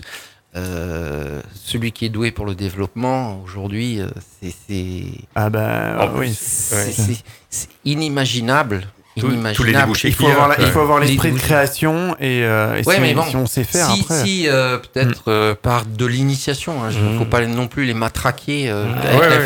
on, parle de quoi. maternelle et de primaire, hein. c'est, après, c'est une démarche d'esprit c'est qui, ça. qui Voilà. ouvre à beaucoup de choses. Oui, oui, quoi. tout voilà. à fait. ouais. Comme l'anglais, hein, on disait tout à l'heure, si euh, déjà, ben, voilà. Et euh, Donc vous voulez dire que les nouvelles générations qui vont arriver là, de, de maternelle et de primaire, euh, seront beaucoup plus formées et prêtes au nouveau monde numérique qui s'annonce, qui s'ouvre à nous en fait. Oui, clairement. Ouais. Absolument. Donc là, on est vraiment à un virage euh, technologique, Mm. même euh, et même au niveau culturel, carrément euh, dans comme, les vous écoles dites- aujourd'hui. comme, comme vous disiez, c'est, l'avenir en fait. Euh, c'est l'avenir pour certains, oui. Intelligence artificielle, certains. tout ça. Mm. Oui, l'intelligence Complètement. artificielle. Oui, oui. On va entendre de plus en plus parler, donc beaucoup Ah de bah développeurs, beaucoup de Quand je parlais tout à l'heure de Mm. transformation et de révolution, euh, c'est ce qu'on appelle l'IA. hein. intelligence Euh, artificielle. C'est- Mm. c'est aujourd'hui, euh, Mm. même en termes d'éducation. C'est Matrix on- bientôt? Oh, c'est pas le même débat, mais on tend vers ça, clairement. Non, mais, avec nos, nos petits codeurs, Ah, je- nos je- petits génies c'est codeurs de maternelle et de tout- tout- primaire. tous les métiers, tous les métiers vont être impactés. Tous les métiers. Certains. Non, ouais, c'est- c'est voilà. Donc finalement, Et- on commence à peut-être bien préparer nos élèves d'aujourd'hui. Nos Bah, je pense- en, y tout, en cas, on On y travaille. Oui. Ouais, mais la, la- la problématique, c'est qu'on y est. Mm. C'est qu'on s'en- on s'aperçoit peut-être pas qu'on y est. Mais il y a plein de choses qui se passent euh, dès aujourd'hui. Ça, c'est certain. ouais. Dès aujourd'hui. Hein, J'en connais qui sont dans l'informatique Tout à et fait. qui, qui peuvent euh, en, En constater. témoigner. Et voilà, je pense qu'il y a eu une rupture à un moment. Et, et on est en train d'essayer de rattraper cette, euh, cette rupture. Euh, on a pris un peu de retard. C'est vrai. On parlait tout à l'heure du décalage entre la formation à l'école et la formation en entreprise. Il y a une solution qui existe, ça s'appelle l'alternance. Est-ce que c'est euh, la bonne solution? Et surtout est-ce que c'est la, bonne solution pour tout le monde? Hmm. Alors, l'alternance. Euh, vous pouvez répéter le début de la question? Parce Alors, que ça, il y a un truc qui. euh, Est-ce que- alors la formation entre école et, et entreprise, c'est l'alternance. Est-ce qu'elle apporte les qualités recherchées aujourd'hui par les entreprises? Et est-ce que c'est la solution pour tous? Un, un élève qui sort d'une alternance ou qui fait une alternance, Non, déjà, on va pas. sera mieux adapté On va, on va parler peut-être de, de l'entrée avant. Oui. La, la logique, hein, on sort de l'école, Oui. qu'est-ce qu'on fait Et on a de- des voies possibles. L'initiale, continuer, ou des études plus longues, et il y a l'alternance. Hmm. Non, On peut faire les deux. Il y a, les, il y a les- il y a des BTS classiques qu'on peut faire Ouais. les mêmes en alternance. Oui, tout à fait. Ou euh, hors euh, BTS, hors éducation, régie par le ministère du Travail. D'accord. Euh, donc, euh, la question à se poser, c'est euh, c'est est-ce que, euh, est-ce que quand je rencontre les parents, hein, parce que souvent, et les jeunes aussi, en entretien, c'est euh, est-ce que tu es vraiment prêt à rentrer à 18 ans dans le monde du travail? C'est pas évident. C'est sûr. C'est pas évident. Sachant qu'aujourd'hui, on quitte de plus en plus tard le, le- le cocon familial. Non, mais On n'a pas un exemple Non, mais attendez, euh, Brice, sont c'est pas du différent. tout concernés. Qu'est-ce que- c'est normal. Ce que je leur dis, c'est je leur dis, euh, tu, tu, tu, tu changes de modèle de vie. Ah oui, oui, alors moi, ça, j'en suis euh, le, le témoin parfait. Oui, oui, c'est c'est un autre mode, c'est un autre mode de vie euh, entier. On passe de, on passe de, de l'école tranquillement à pas faire ce qu'on veut, mais c'est quand même plutôt euh, tranquille comme mode de vie au monde du travail où, euh, où, c'est- on va avoir prend ses si on a fait ce choix-là, euh, si on a fait ce choix-là d'y aller, il y en a qui malheureusement sont déscolarisés, sont obligés d'aller bosser à 18 ans pour aller faire un boulot pourri. C'est moins drôle quand même. Oui, mais moi je pense, mais, mais je pense qu'il y en a Enfin, qui y vont par défaut métier, hein, également. mais- Je pense qu'il y en a qui sont partis en bac euh, professionnel, par exemple, un peu par défaut parce qu'ils n'avaient Mm. pas. On les orientait là, comme Ouais, on disait tout à l'heure, en- bah, vent professionnel, et Mm. ils se retrouvent à- après le bac à se dire bon bah maintenant il faut que je travaille parce que bah, après un bac pro c'est compliqué de rentrer en BTS malgré ce qu'on dit quoi. Tout à fait. Mm. Moi, je je pense pas que l'éducation nationale, c'est mon avis, est là pour spécialiser les gamins. Sur, euh, par contre, professionnellement, moi, j'ai mon fils qui a fait un bac technique. Euh, moi, je remercie les profs aujourd'hui. Parce qu'ils lui ont donné une ouverture sur qu'est-ce qu'ils pouvaient faire. Ils ont réussi à faire ça. C'était pas un expert, D'accord il, a essayé deux ou trois voies. Alors, dans, dans le domaine de, de l'électricité. Mhm. D'accord Il a essayé euh, les alarmes, il a essayé ici, il a essayé... Bon, maintenant, il a trouvé sa voie, il est artisan. Voilà. Ouais. Voilà. Non, mais il y, a- y un c'est ba- vrai, il y a un bac entre le bac professionnel et le bac général, c'est le bac technologique. C'est euh, toutes Ah, les filières STI 2D, ST2L, etc. C'est c'est le bac que j'ai fait moi, par exemple, c'est pour ça que je peux vous en parler.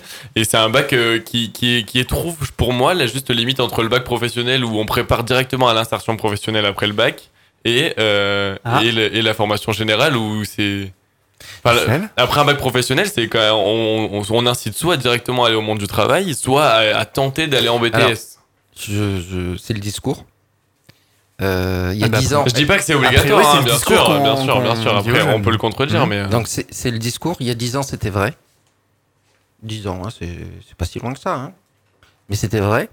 Aujourd'hui, euh, je suis désolé, avec un bac professionnel, si on poursuit pas au moins sur un, ce qu'on appelle un niveau 3, qui va être un bac plus 2, Mhm. euh, en termes de job, C'est compliqué, il faut reconnaître. Aujourd'hui, oui. On va avoir euh, à réaliser des choses peu intéressantes et, et, et voir, on va pas trouver de boulot. Je les vois. hein. Ouais, non, mais je. Euh, il y a dix ans, je le répète, avec un bac pro, ouais, on sortait, on avait une chance de Hmm. trouver un boulot sympa et de pouvoir évoluer au sein. Aujourd'hui, euh, il y a ce décalage. Ouais, mais justement, même à la fin d'un bac professionnel, on n'incite pas les élèves à continuer en général. hein. On les incite plus à arrêter à aller sur le monde du travail ou à tenter d'aller en BTS parce qu'en phase 2, il y a les bacs technologiques, il y a même des bacs généraux qui, Ouais. qui retournent, euh, qui, qui vont en BTS sans problème et ça, ça crée une concurrence. Et, et en plus, le bac professionnel aujourd'hui, c'est, enfin, pour moi, du moins, il est, il est mal vu, il est, il est, Ah bah, il est- toujours, il est ouais. rabaissé euh, au maximum de, de ce qu'on pourrait croire, alors qu'au final, c'est, c'est une, c'est une voie comme une autre. Je, je vais parler encore une fois de ce que je connais, toujours de l'informatique, mais euh, avant on avait un bac pro qui s'appelait maintenant système réseau. euh, Ouais. Aujourd'hui, il a été renommé. Il s'appelle le SEN, système euh, électronique numérique. De deux, deux mondes, ils en ont fait plus qu'un. L'électronique et l'informatique, c'est deux choses différentes. D'accord? Mhm. Et aujourd'hui, ben, moi, je recevais des, des bacs pro informatiques. J'arrivais à les placer dans les entreprises sans trop de problèmes pour faire de l'alternance. Aujourd'hui, ben, ils ont fait un peu d'électronique. Ils ont fait un peu de développement. Ils vont faire un peu de système. C'est informatique, un peu de Mhm. réseau. Voilà. Et euh, ben, ils sont pas armés. Mais, mais je pense que c'est pas que dans ce bac professionnel parce que, encore une fois pour témoigner, hein. mais j'étais Hmm. en STI 2D Cine, donc sciences industrielles et numériques, euh, quelque chose comme ça du moins. Et c'est pareil, en fait, on mélangeait complètement euh, tout ce qui est l'électronique, donc euh, les cartes, la création des cartes, etc. Et tout ce qui était informatique, développement web, etc. Alors que c'est Ouais, deux mondes totalement c'est pire distincts. Ouais, et, bah oui. et après, on nous dit, ben voilà, choisissez. Allez en informatique ou en électronique. Euh, Dans tous les cas, vous pourrez rien faire d'autre parce que on va vous bloquer partout. quoi.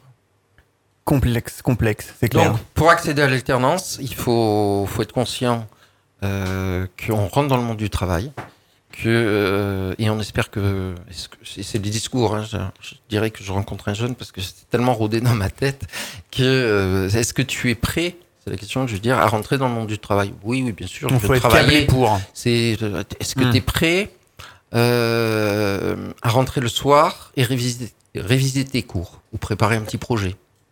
Pendant que tes collègues de travail, eux, vont aller au sport Est-ce que tu es prêt des fois à passer un week-end parce que tu vas avoir un examen et t'as pas le temps? D'accord?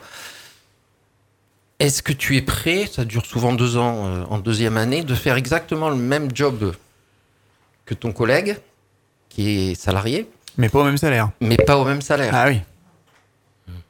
Parce qu'on demande le, le même, euh, le même niveau. On a le même niveau d'exigence. Si on est bon, si on est bon et qu'on Ouais. a réussi. Les entreprises en profitent également. Ah, f- f- alors, Ouais. Coûte- on. On peut en parler, on peut en parler. Oui, oui. qui- et les entreprises qui leur donnent des responsabilités On a- totalement euh, inadéquates face On à est leur d'accord. niveau, euh. On a les boîtes à stage. Notre responsabilité, nous, comme organisme de formation, c'est de les blacklister. Oui. Ouais. Dès que vous les avez repérés, vous les. Ah, bien euh, sûr. Non, mais il y a quelque chose qui se passe aussi, Sur les stages, dire, oui, c'est que. sur les stages, mais sinon, sinon il y a quand même, euh, il faut un tuteur hein, pour. euh, Tout à fait. voilà, alors, donc, alors, donc ça coûte à l'entreprise. hein. Alors ça, on rentre. Alors par contre, non mais je vais, je, vous- je vais, je vais, je vais contredire la chose tout de suite. C'est que par exemple, moi je suis arrivé, j'ai que j'ai demandé donc euh, un DUT métier multimédia internet en alternance. Je suis arrivé devant la responsable pédagogique. Je suis arrivé, j'ai dit voilà, j'ai trouvé mon entreprise. Euh, mon tuteur, c'était mon patron. Il a aucune expertise dans le numérique. Euh, Hmm. J'étais passé euh, tranquillement. Et euh, en fait, on, on m'a- on m'a- expérience. on m'a- oh, mais c'était pas mauvaise expérience parce que j'ai des dizaines d'amis en alternance. Et dès que vous arrivez et vous dites j'ai mon entreprise, c'est tellement compliqué de trouver une entreprise aujourd'hui pour trouver une alternance qu'on dit bon, j'ai mon entreprise, ben venez, c'est bon, vous êtes pris.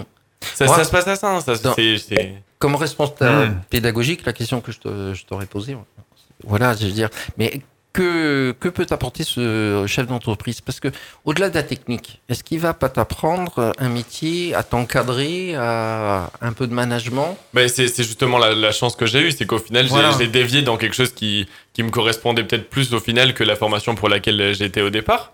Mais, mais en réalité, de base, mon tuteur a été accepté alors qu'il a un BAP, il a un BEP serveur. quoi. Et c'est Ouais, censé être mon, responsable pédagogique. Ouais, ouais. Mais en ça, c'est de la responsabilité de, des, des organismes de formation. Euh, on fonctionne pas tous de la, même façon. Parce qu'il n'y a pas un Euh, enjeu financier je- aussi derrière. Bien Eh, sûr, mais oui. bien sûr, bien sûr. Mais si on place le jeune, c'est bon, on vous- va vous pouvoir savez- prendre de l'argent. Vous savez, euh, j'étais encore ce matin avec des jeunes euh, et euh, je leur dis, en réalité, moi, moi je suis pas un bénévole. hein. je vis grâce à eux. Mm. D'accord? Donc je leur ai expliqué, mais je leur dis, vous savez qui sont mes meilleurs commerciaux? Euh, bah, C'est vous. Un jeune qui est content, qui a une Ah oui, bonne formation, qui donne une bonne image, son diplôme, il va être valorisé, parce qu'il va être connu, reconnu. Tu sors de, je parle de, de nous, mais de saisie. Et c'est vrai qu'on a réussi à, je pense, à donner une très belle image. Et, et on a, et je leur dis, je leur dis, voilà, c'est vous les commerciaux. D'accord? Donc, euh, si je me loupe, moi, sur le choix d'une entreprise, Non, mais j'en suis Oui, totalement si je me loupe sur le choix d'une Hmm. entreprise, mon, mon équipe, elle va perdre du temps parce qu'il va falloir aller 50 fois dans l'entreprise. Alors peut-être qu'effectivement à saisie c'est comme ça que vous fonctionnez, mais il y a des organismes de formation un peu scrupuleux, je dirais, qui placent un peu les jeunes juste pour une question non, d'argent. euh, je, Clairement. je- attendez, je Ouais. réfléchis avant, hein, parce Ah que oui. c'est un contrat aussi. hein. Je, je, je vais pas dire que voilà, mais euh, si j'ai un doute, déjà on appelle l'entreprise, on demande des fiches de mission. Mhm. Oui, bah, au moins pour savoir Et si le clair. pilote de la formation, le responsable de la formation, on analyse. Et si, on, si on trouve que. Et il nous arrive euh, de refuser euh, des missions parce qu'elles ne sont pas du tout en adéquation avec euh, ce que va faire le jeune. Mais l'apprentissage en entreprise, il, il est très inégal également. Il moi, j'ai des amis qui sont en alternance, qui ont des missions euh, et des responsabilités totalement, euh, enfin, pas en rapport avec leur formation de base, et d'autres qui sont là et ils, on leur donne rien du tout. Ils ressemblent plus à un stagiaire de troisième qui vient faire sa semaine de découverte, quoi. Mmh. Ouais. Donc, euh, c'est l'alternance, c'est bien, mais faut-il trouver la bonne formation qui correspond et La également boîte. la bonne entreprise? Je pense Bien que l'entreprise c'est le plus important. Bien sûr. Effectivement, donc euh, tout ça c'est. il y a des- quels- Est-ce qu'il y a des inconvénients, tiens, à l'alternance? Bien sûr, euh, pour qui? Ah voilà, ça dépend du public. c'est que si on envoie quelqu'un qui est pas prêt à aller travailler, rentrer monde du travail, là ça Bien va être un fiasco complet. Bien sûr, et ça arrive. Ça arrive. euh, voilà. on- nous, euh, je, je reprends cet exemple, mais on sélectionne, euh, on sélectionne pour, pour une promo de, de, de 20 élèves, euh, 20 stagiaires. euh, voilà, on a 60 personnes qui vont se présenter. Donc, il y a aussi tout un travail de sélection de candidats. Euh, il se peut effectivement que euh, ben, on choisit pas la bonne personne. Puis euh, après. euh, je sais pas, ça dure deux ans, donc euh, moi je sais que j'ai une période de ma vie, bah, j'ai j'ai peut-être pas été au top, j'ai changé, j'ai Mhm. changé. Ça peut arriver à cette période-là. oui, oui, oui, 100%, Voilà. 100% Bon, on, d'accord. on démarre bien, il y a un truc de la vie qui arrive et ben ça se fait. Bon. où on saisit une opportunité Ouais, euh, qui ouais. fait changer complètement. de- Tout à fait. Puis on essaye, puis se dire, bah, je, pensais que l'informatique c'était le. Ça allait Voilà. me plaire. Moi, j'en ai eu un là, il y a un an, j'étais désolé, super bon et tout ça. Il vient me voir, me dit j'arrête. Je dis pourquoi euh, T'as des bonnes notes et tout, ça se passe bien? En entreprise, t'as un souci? Non, non, c'est ça. Euh, je veux voyager, je vais faire euh, chauffeur routier à l'international. Une autre vocation, clairement. Ah ouais, ouais il, a, il a bien changé quand même. hein.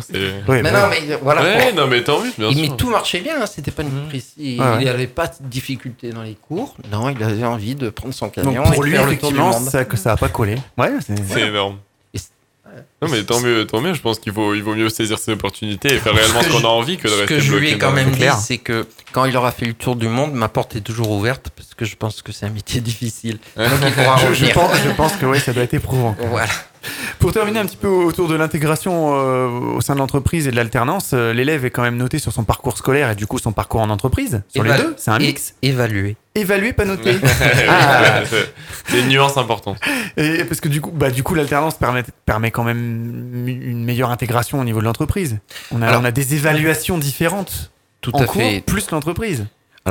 Le, le- les, les stats que j'ai hein, sur euh, notre euh, organisation, voilà, on a, euh, on a environ euh, 85% des entreprises qui font une proposition d'embauche à la sortie. Je parle toujours des métiers de l'informatique, hein, c'est pas Mhm. toujours vrai sur tous les métiers.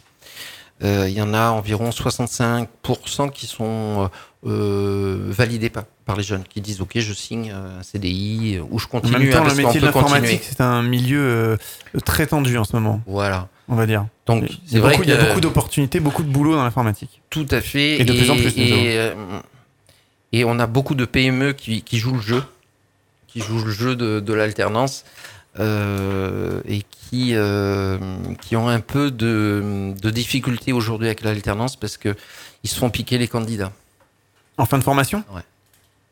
Ouais. Eux font le choix. Ils payent. Hein. C'est, un investissement. Il ne faut pas croire que, que, Il y a un investissement l'entreprise le va gagner et que c'est du stage. Non, Mmh. euh, voilà.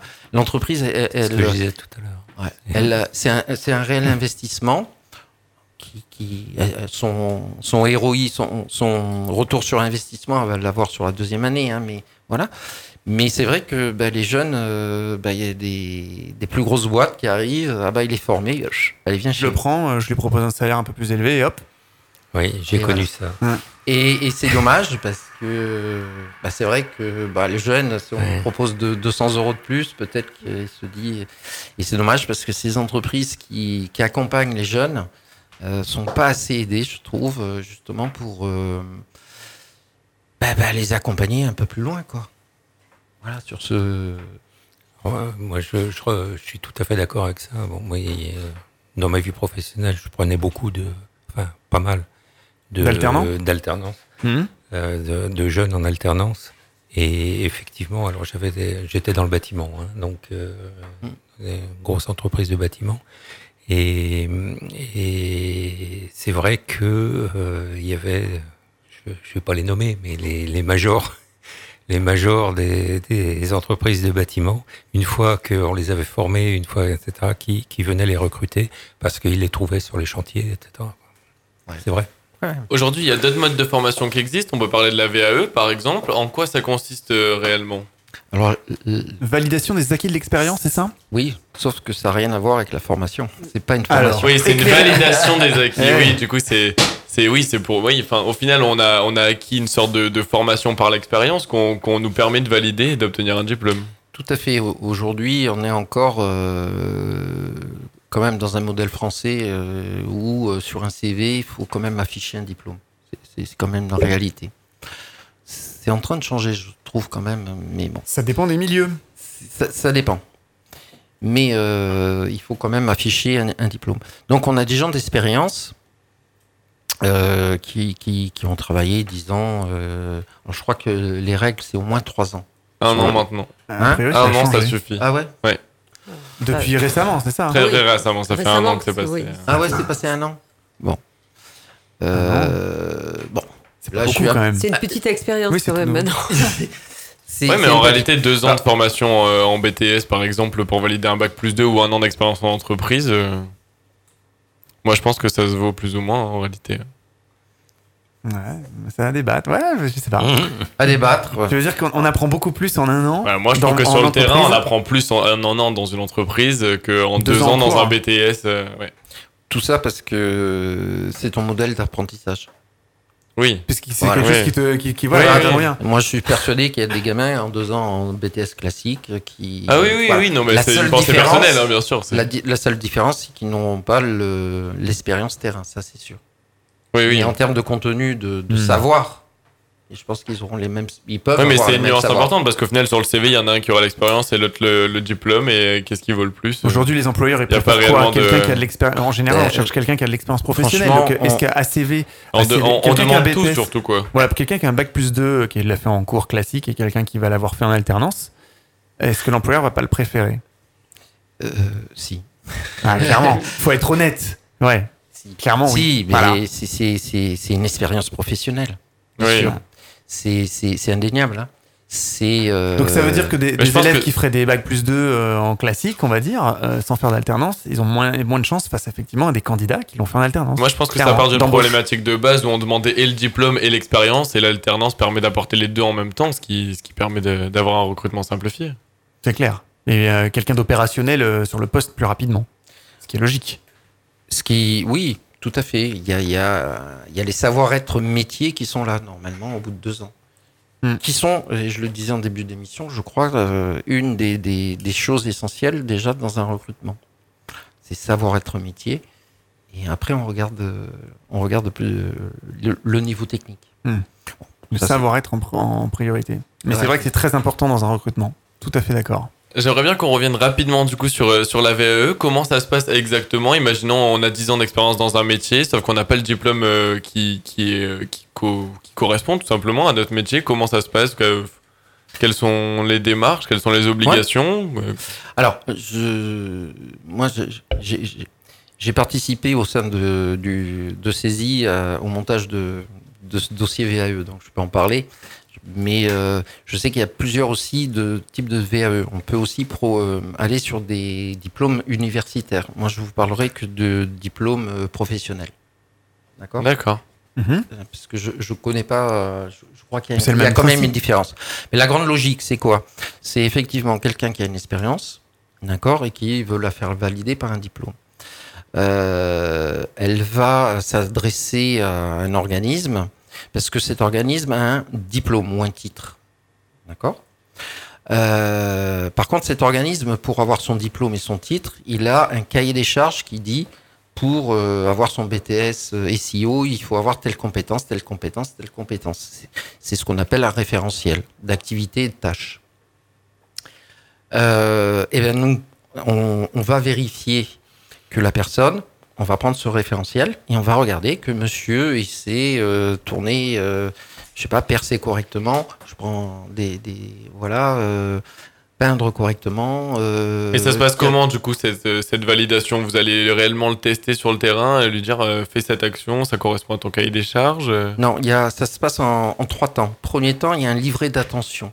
La personne dit oui, j'ai la compétence par rapport à ce référentiel. Donc, elle a un petit dossier euh, d'in- d'intention. Elle dit oui, je sais, je sais, je sais. Voilà. Après, euh, Petit, on- c'est relatif quand même. hein. oui. Ah, Ah ouais. J'en- J'en suis pas mal, hein, parce que. Mais euh, au-delà de ça, une fois, alors chez nous, hein, la, la- la personne qui a la responsabilité du diplôme euh, va étudier le, le dossier et regarder s'il n'y a pas trop d'écart entre notre référentiel et les compétences de la personne. Si c'est bon, on passe ce qu'on appelle sur le livret 2. Le livret 2, c'est plus un livret d'intention, c'est un livret de preuve. La compétence euh, savoir planter un clou, vous allez la décrire à travers une expérience professionnelle que vous avez vécue. Et si, si, si, si on peut, vous allez récolter des preuves. Un client content, euh, j'imagine. Hein Donc un gros dossier. Un gros dossier. Ça prend une VAE entre 8 et 12 mois de travail intense. À l'issue de ça, il y a une soutenance face à un jury de professionnels du métier. Et c'est le jury de, de, de- de professionnels qui, qui il va soit accepter la validation totale ou partielle. Donc on peut accorder certains modules par exemple d'un diplôme universitaire. euh, Oui, on peut. euh, On a on l'intérêt peut d'avoir un diplôme complet. Bien sûr, oui. Oui, parce que sur le CV, module 3 du de- diplôme euh, 4. Ouais. Ouais, Si jamais tu veux changer d'entreprise, vaut mieux avoir le diplôme complet, quoi. Oui. c'est sûr, C'est clair. c'est sûr. C'est un peu comme ceux qui mettent Mais- le niveau BTS. euh, bon, ça veut dire euh, je l'ai raté, mais. euh, Ouais, mais je suis allé au bout. Mais je suis allé au bout. Ouais, c'est un peu ça. Des fois, des fois, je conseille euh, à la personne, pour finir, euh, de, de plutôt d'essayer de faire une formation. Parce que l'intérêt de la formation, c'est qu'un, on se remet en cause, on apprend de nouvelles choses. Parce que la VAE, c'est, c'est- on regarde dans le rétroviseur. Hein.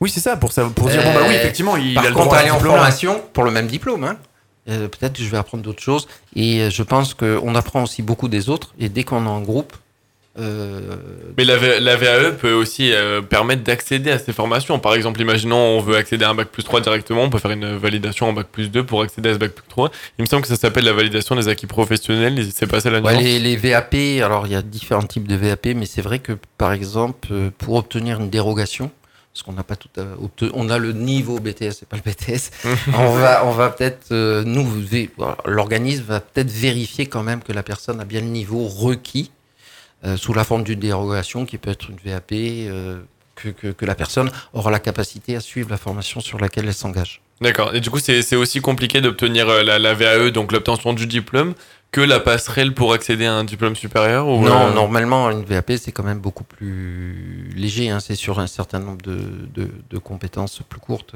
D'accord. Là, la, la, la, la VAE, c'est sur un métier. hein. On parlait également, euh, on peut parler également des formations en entreprise. Alors, euh, je suis peut-être pas le, le mieux placé moi pour en parler du coup, mais euh, mais comment ça peut se passer? On parlait tout à l'heure des formations des professeurs, par exemple. Est-ce que vous, à CESI, vous vous formez des, des, des personnes qui sont déjà en activité? Et Via euh, les fonds de formation, tout ce, ce genre de choses. Tout à fait. Mhm. Oui, oui, oui. C'est pour, pour faire bref, euh, nous, à Saisy, on est école d'ingé, on est école de l'alternance où on forme le plus d'alternants en France sur cet euh, domaine d'activité. Oui, vous avez plus de Et- 20 000 étudiants, je crois, c'est ça Oui, et, et on Ah, c'est a, on a euh, la formation aussi des collaborateurs euh, en entreprise. Alors, soit sur des formations courtes, soit sur des formations euh, clés en main, soit sur euh, bah, des formations diplômantes. Très intéressant, effectivement. On arrive bientôt au terme de cette émission. Encore quelques petites minutes euh, en notre euh, compagnie. Hein Oui, oui, oui. oui. Euh, une Ouais, petite question. ça On parle, on, beaucoup- on parle beaucoup numérique euh, depuis tout à l'heure, mais on peut également, on peut également parler des métiers euh, manuels. Eh. Alors, on en, voit de, on en voit de moins en moins. Tout le monde veut se former au numérique. hein, on parle des robots, etc. Mais justement, est-ce que dans les écoles, c'est. euh, Enfin, du moins, on incite de plus en plus les jeunes à aller vers le numérique dès, dès le plus jeune âge. Est-ce que c'est pas délaisser les métiers euh, artisanaux un peu. Euh, Manuel. un peu à l'écart manuel, artisanaux Dans le bâtiment, par exemple, Voilà, euh, peintre, euh, maçon, Non, mais comme, plombier. comme je disais tout à l'heure, en fait, euh, c'est c'est plus des. L'informatique, c'est plus de la réflexion qu'autre chose. C'est de la formation d'esprit euh, qui ouvre à beaucoup, beaucoup de choses. Donc pour vous, c'est un outil- c'est une sorte d'outil pour leur permettre de, de leur inculquer une logique. euh, Tout à fait. Enfin, je sais pas si vous êtes d'accord avec moi, Oui, oui. mais c'est, c'est, c'est, en fait, c'est une forme de démarche d'esprit qui fait que euh, on, on, on- on les forme à, à réfléchir à beaucoup de choses. Et donc après, euh, On a- après, les enfants sont capables de faire. euh, Qu'on a l'impression qu'il y a deux mondes maintenant. Il y a ce Oui. monde-là des, des enfants qui vont réfléchir que- et, et le monde du manuel où en Non, gros, mais- mais en gros, pareil. vul- vulgairement, t'as pas de cerveau, tu veux mais faire non, un métier non, manuel. mais non, non, c'est pareil. C'est vulgaire, mais Non, non, mais c'est pareil, parce que dans, dans, dans, dans- que ce soit en maternelle ou, ou en élémentaire, euh, les cours d'informatique qu'il y a, euh, c'est de la démarche d'esprit. Euh, on n'en fait pas des informaticiens. Oui, mais c'est quand même un petit peu de dévaloriser les, les autres métiers. On incite quand même à aller vers le numérique. On... Non, c'est de la culture générale en fait. Et, et, et les, les, les enfants, euh, après, ils, ils prennent les, les chemins qu'ils veulent. C'est pas parce que euh, ils ont été en maternelle à faire du codage, enfin du codage, Mmh. du, du pré-codage. pour faire fonctionner le cerveau. Ouais, euh, du, pré, du pré-codage que c'est ben, euh, chez eux ils utilisent euh, des iPads ou etc donc euh, voilà c'est pas pour ça qu'ils seront pas des très bons peintres ou des très bons plombiers ou des très bons c'est c'est plus c'est plus une formation d'esprit qu'autre chose Il en faut et en plus ils gagnent très bien leur vie ces gens-là. Faut Oui, pas croire. hein. ouais, oui, oui. Non, mais c'est vrai. mais bien sûr pas un- ouais. des métiers Ouais, dévalorisés non non mais absolument absolument. Mais ils subiront aussi la transformation numérique. Euh, oui, le numérique va s'im- va s'imposer. J'ai vu une photo sur les réseaux sociaux qui, faisait, qui a fait rire là, ces derniers jours. Je sais pas si vous l'avez vu. Euh, la photo d'ailleurs, c'était dans le Var, euh, un camion de maçonnerie générale où derrière, le mec, il a mis des photos d'Instagram, Facebook, tous les réseaux, puis il a mis, euh, bah, j'ai pas ça, mais ça fait bien. Voilà. Et du coup, la photo est en train de tourner actuellement. Donc, euh, euh, voilà, C'est rigolo. Effectivement, voilà, on arrive au terme de cette émission. Le temps de dire au revoir un petit peu à tout le monde. Merci à vous d'être venu participer à cette euh, émission. Faut qu'on en parle. J'espère que Mais le débat prie. était intense Merci quand même.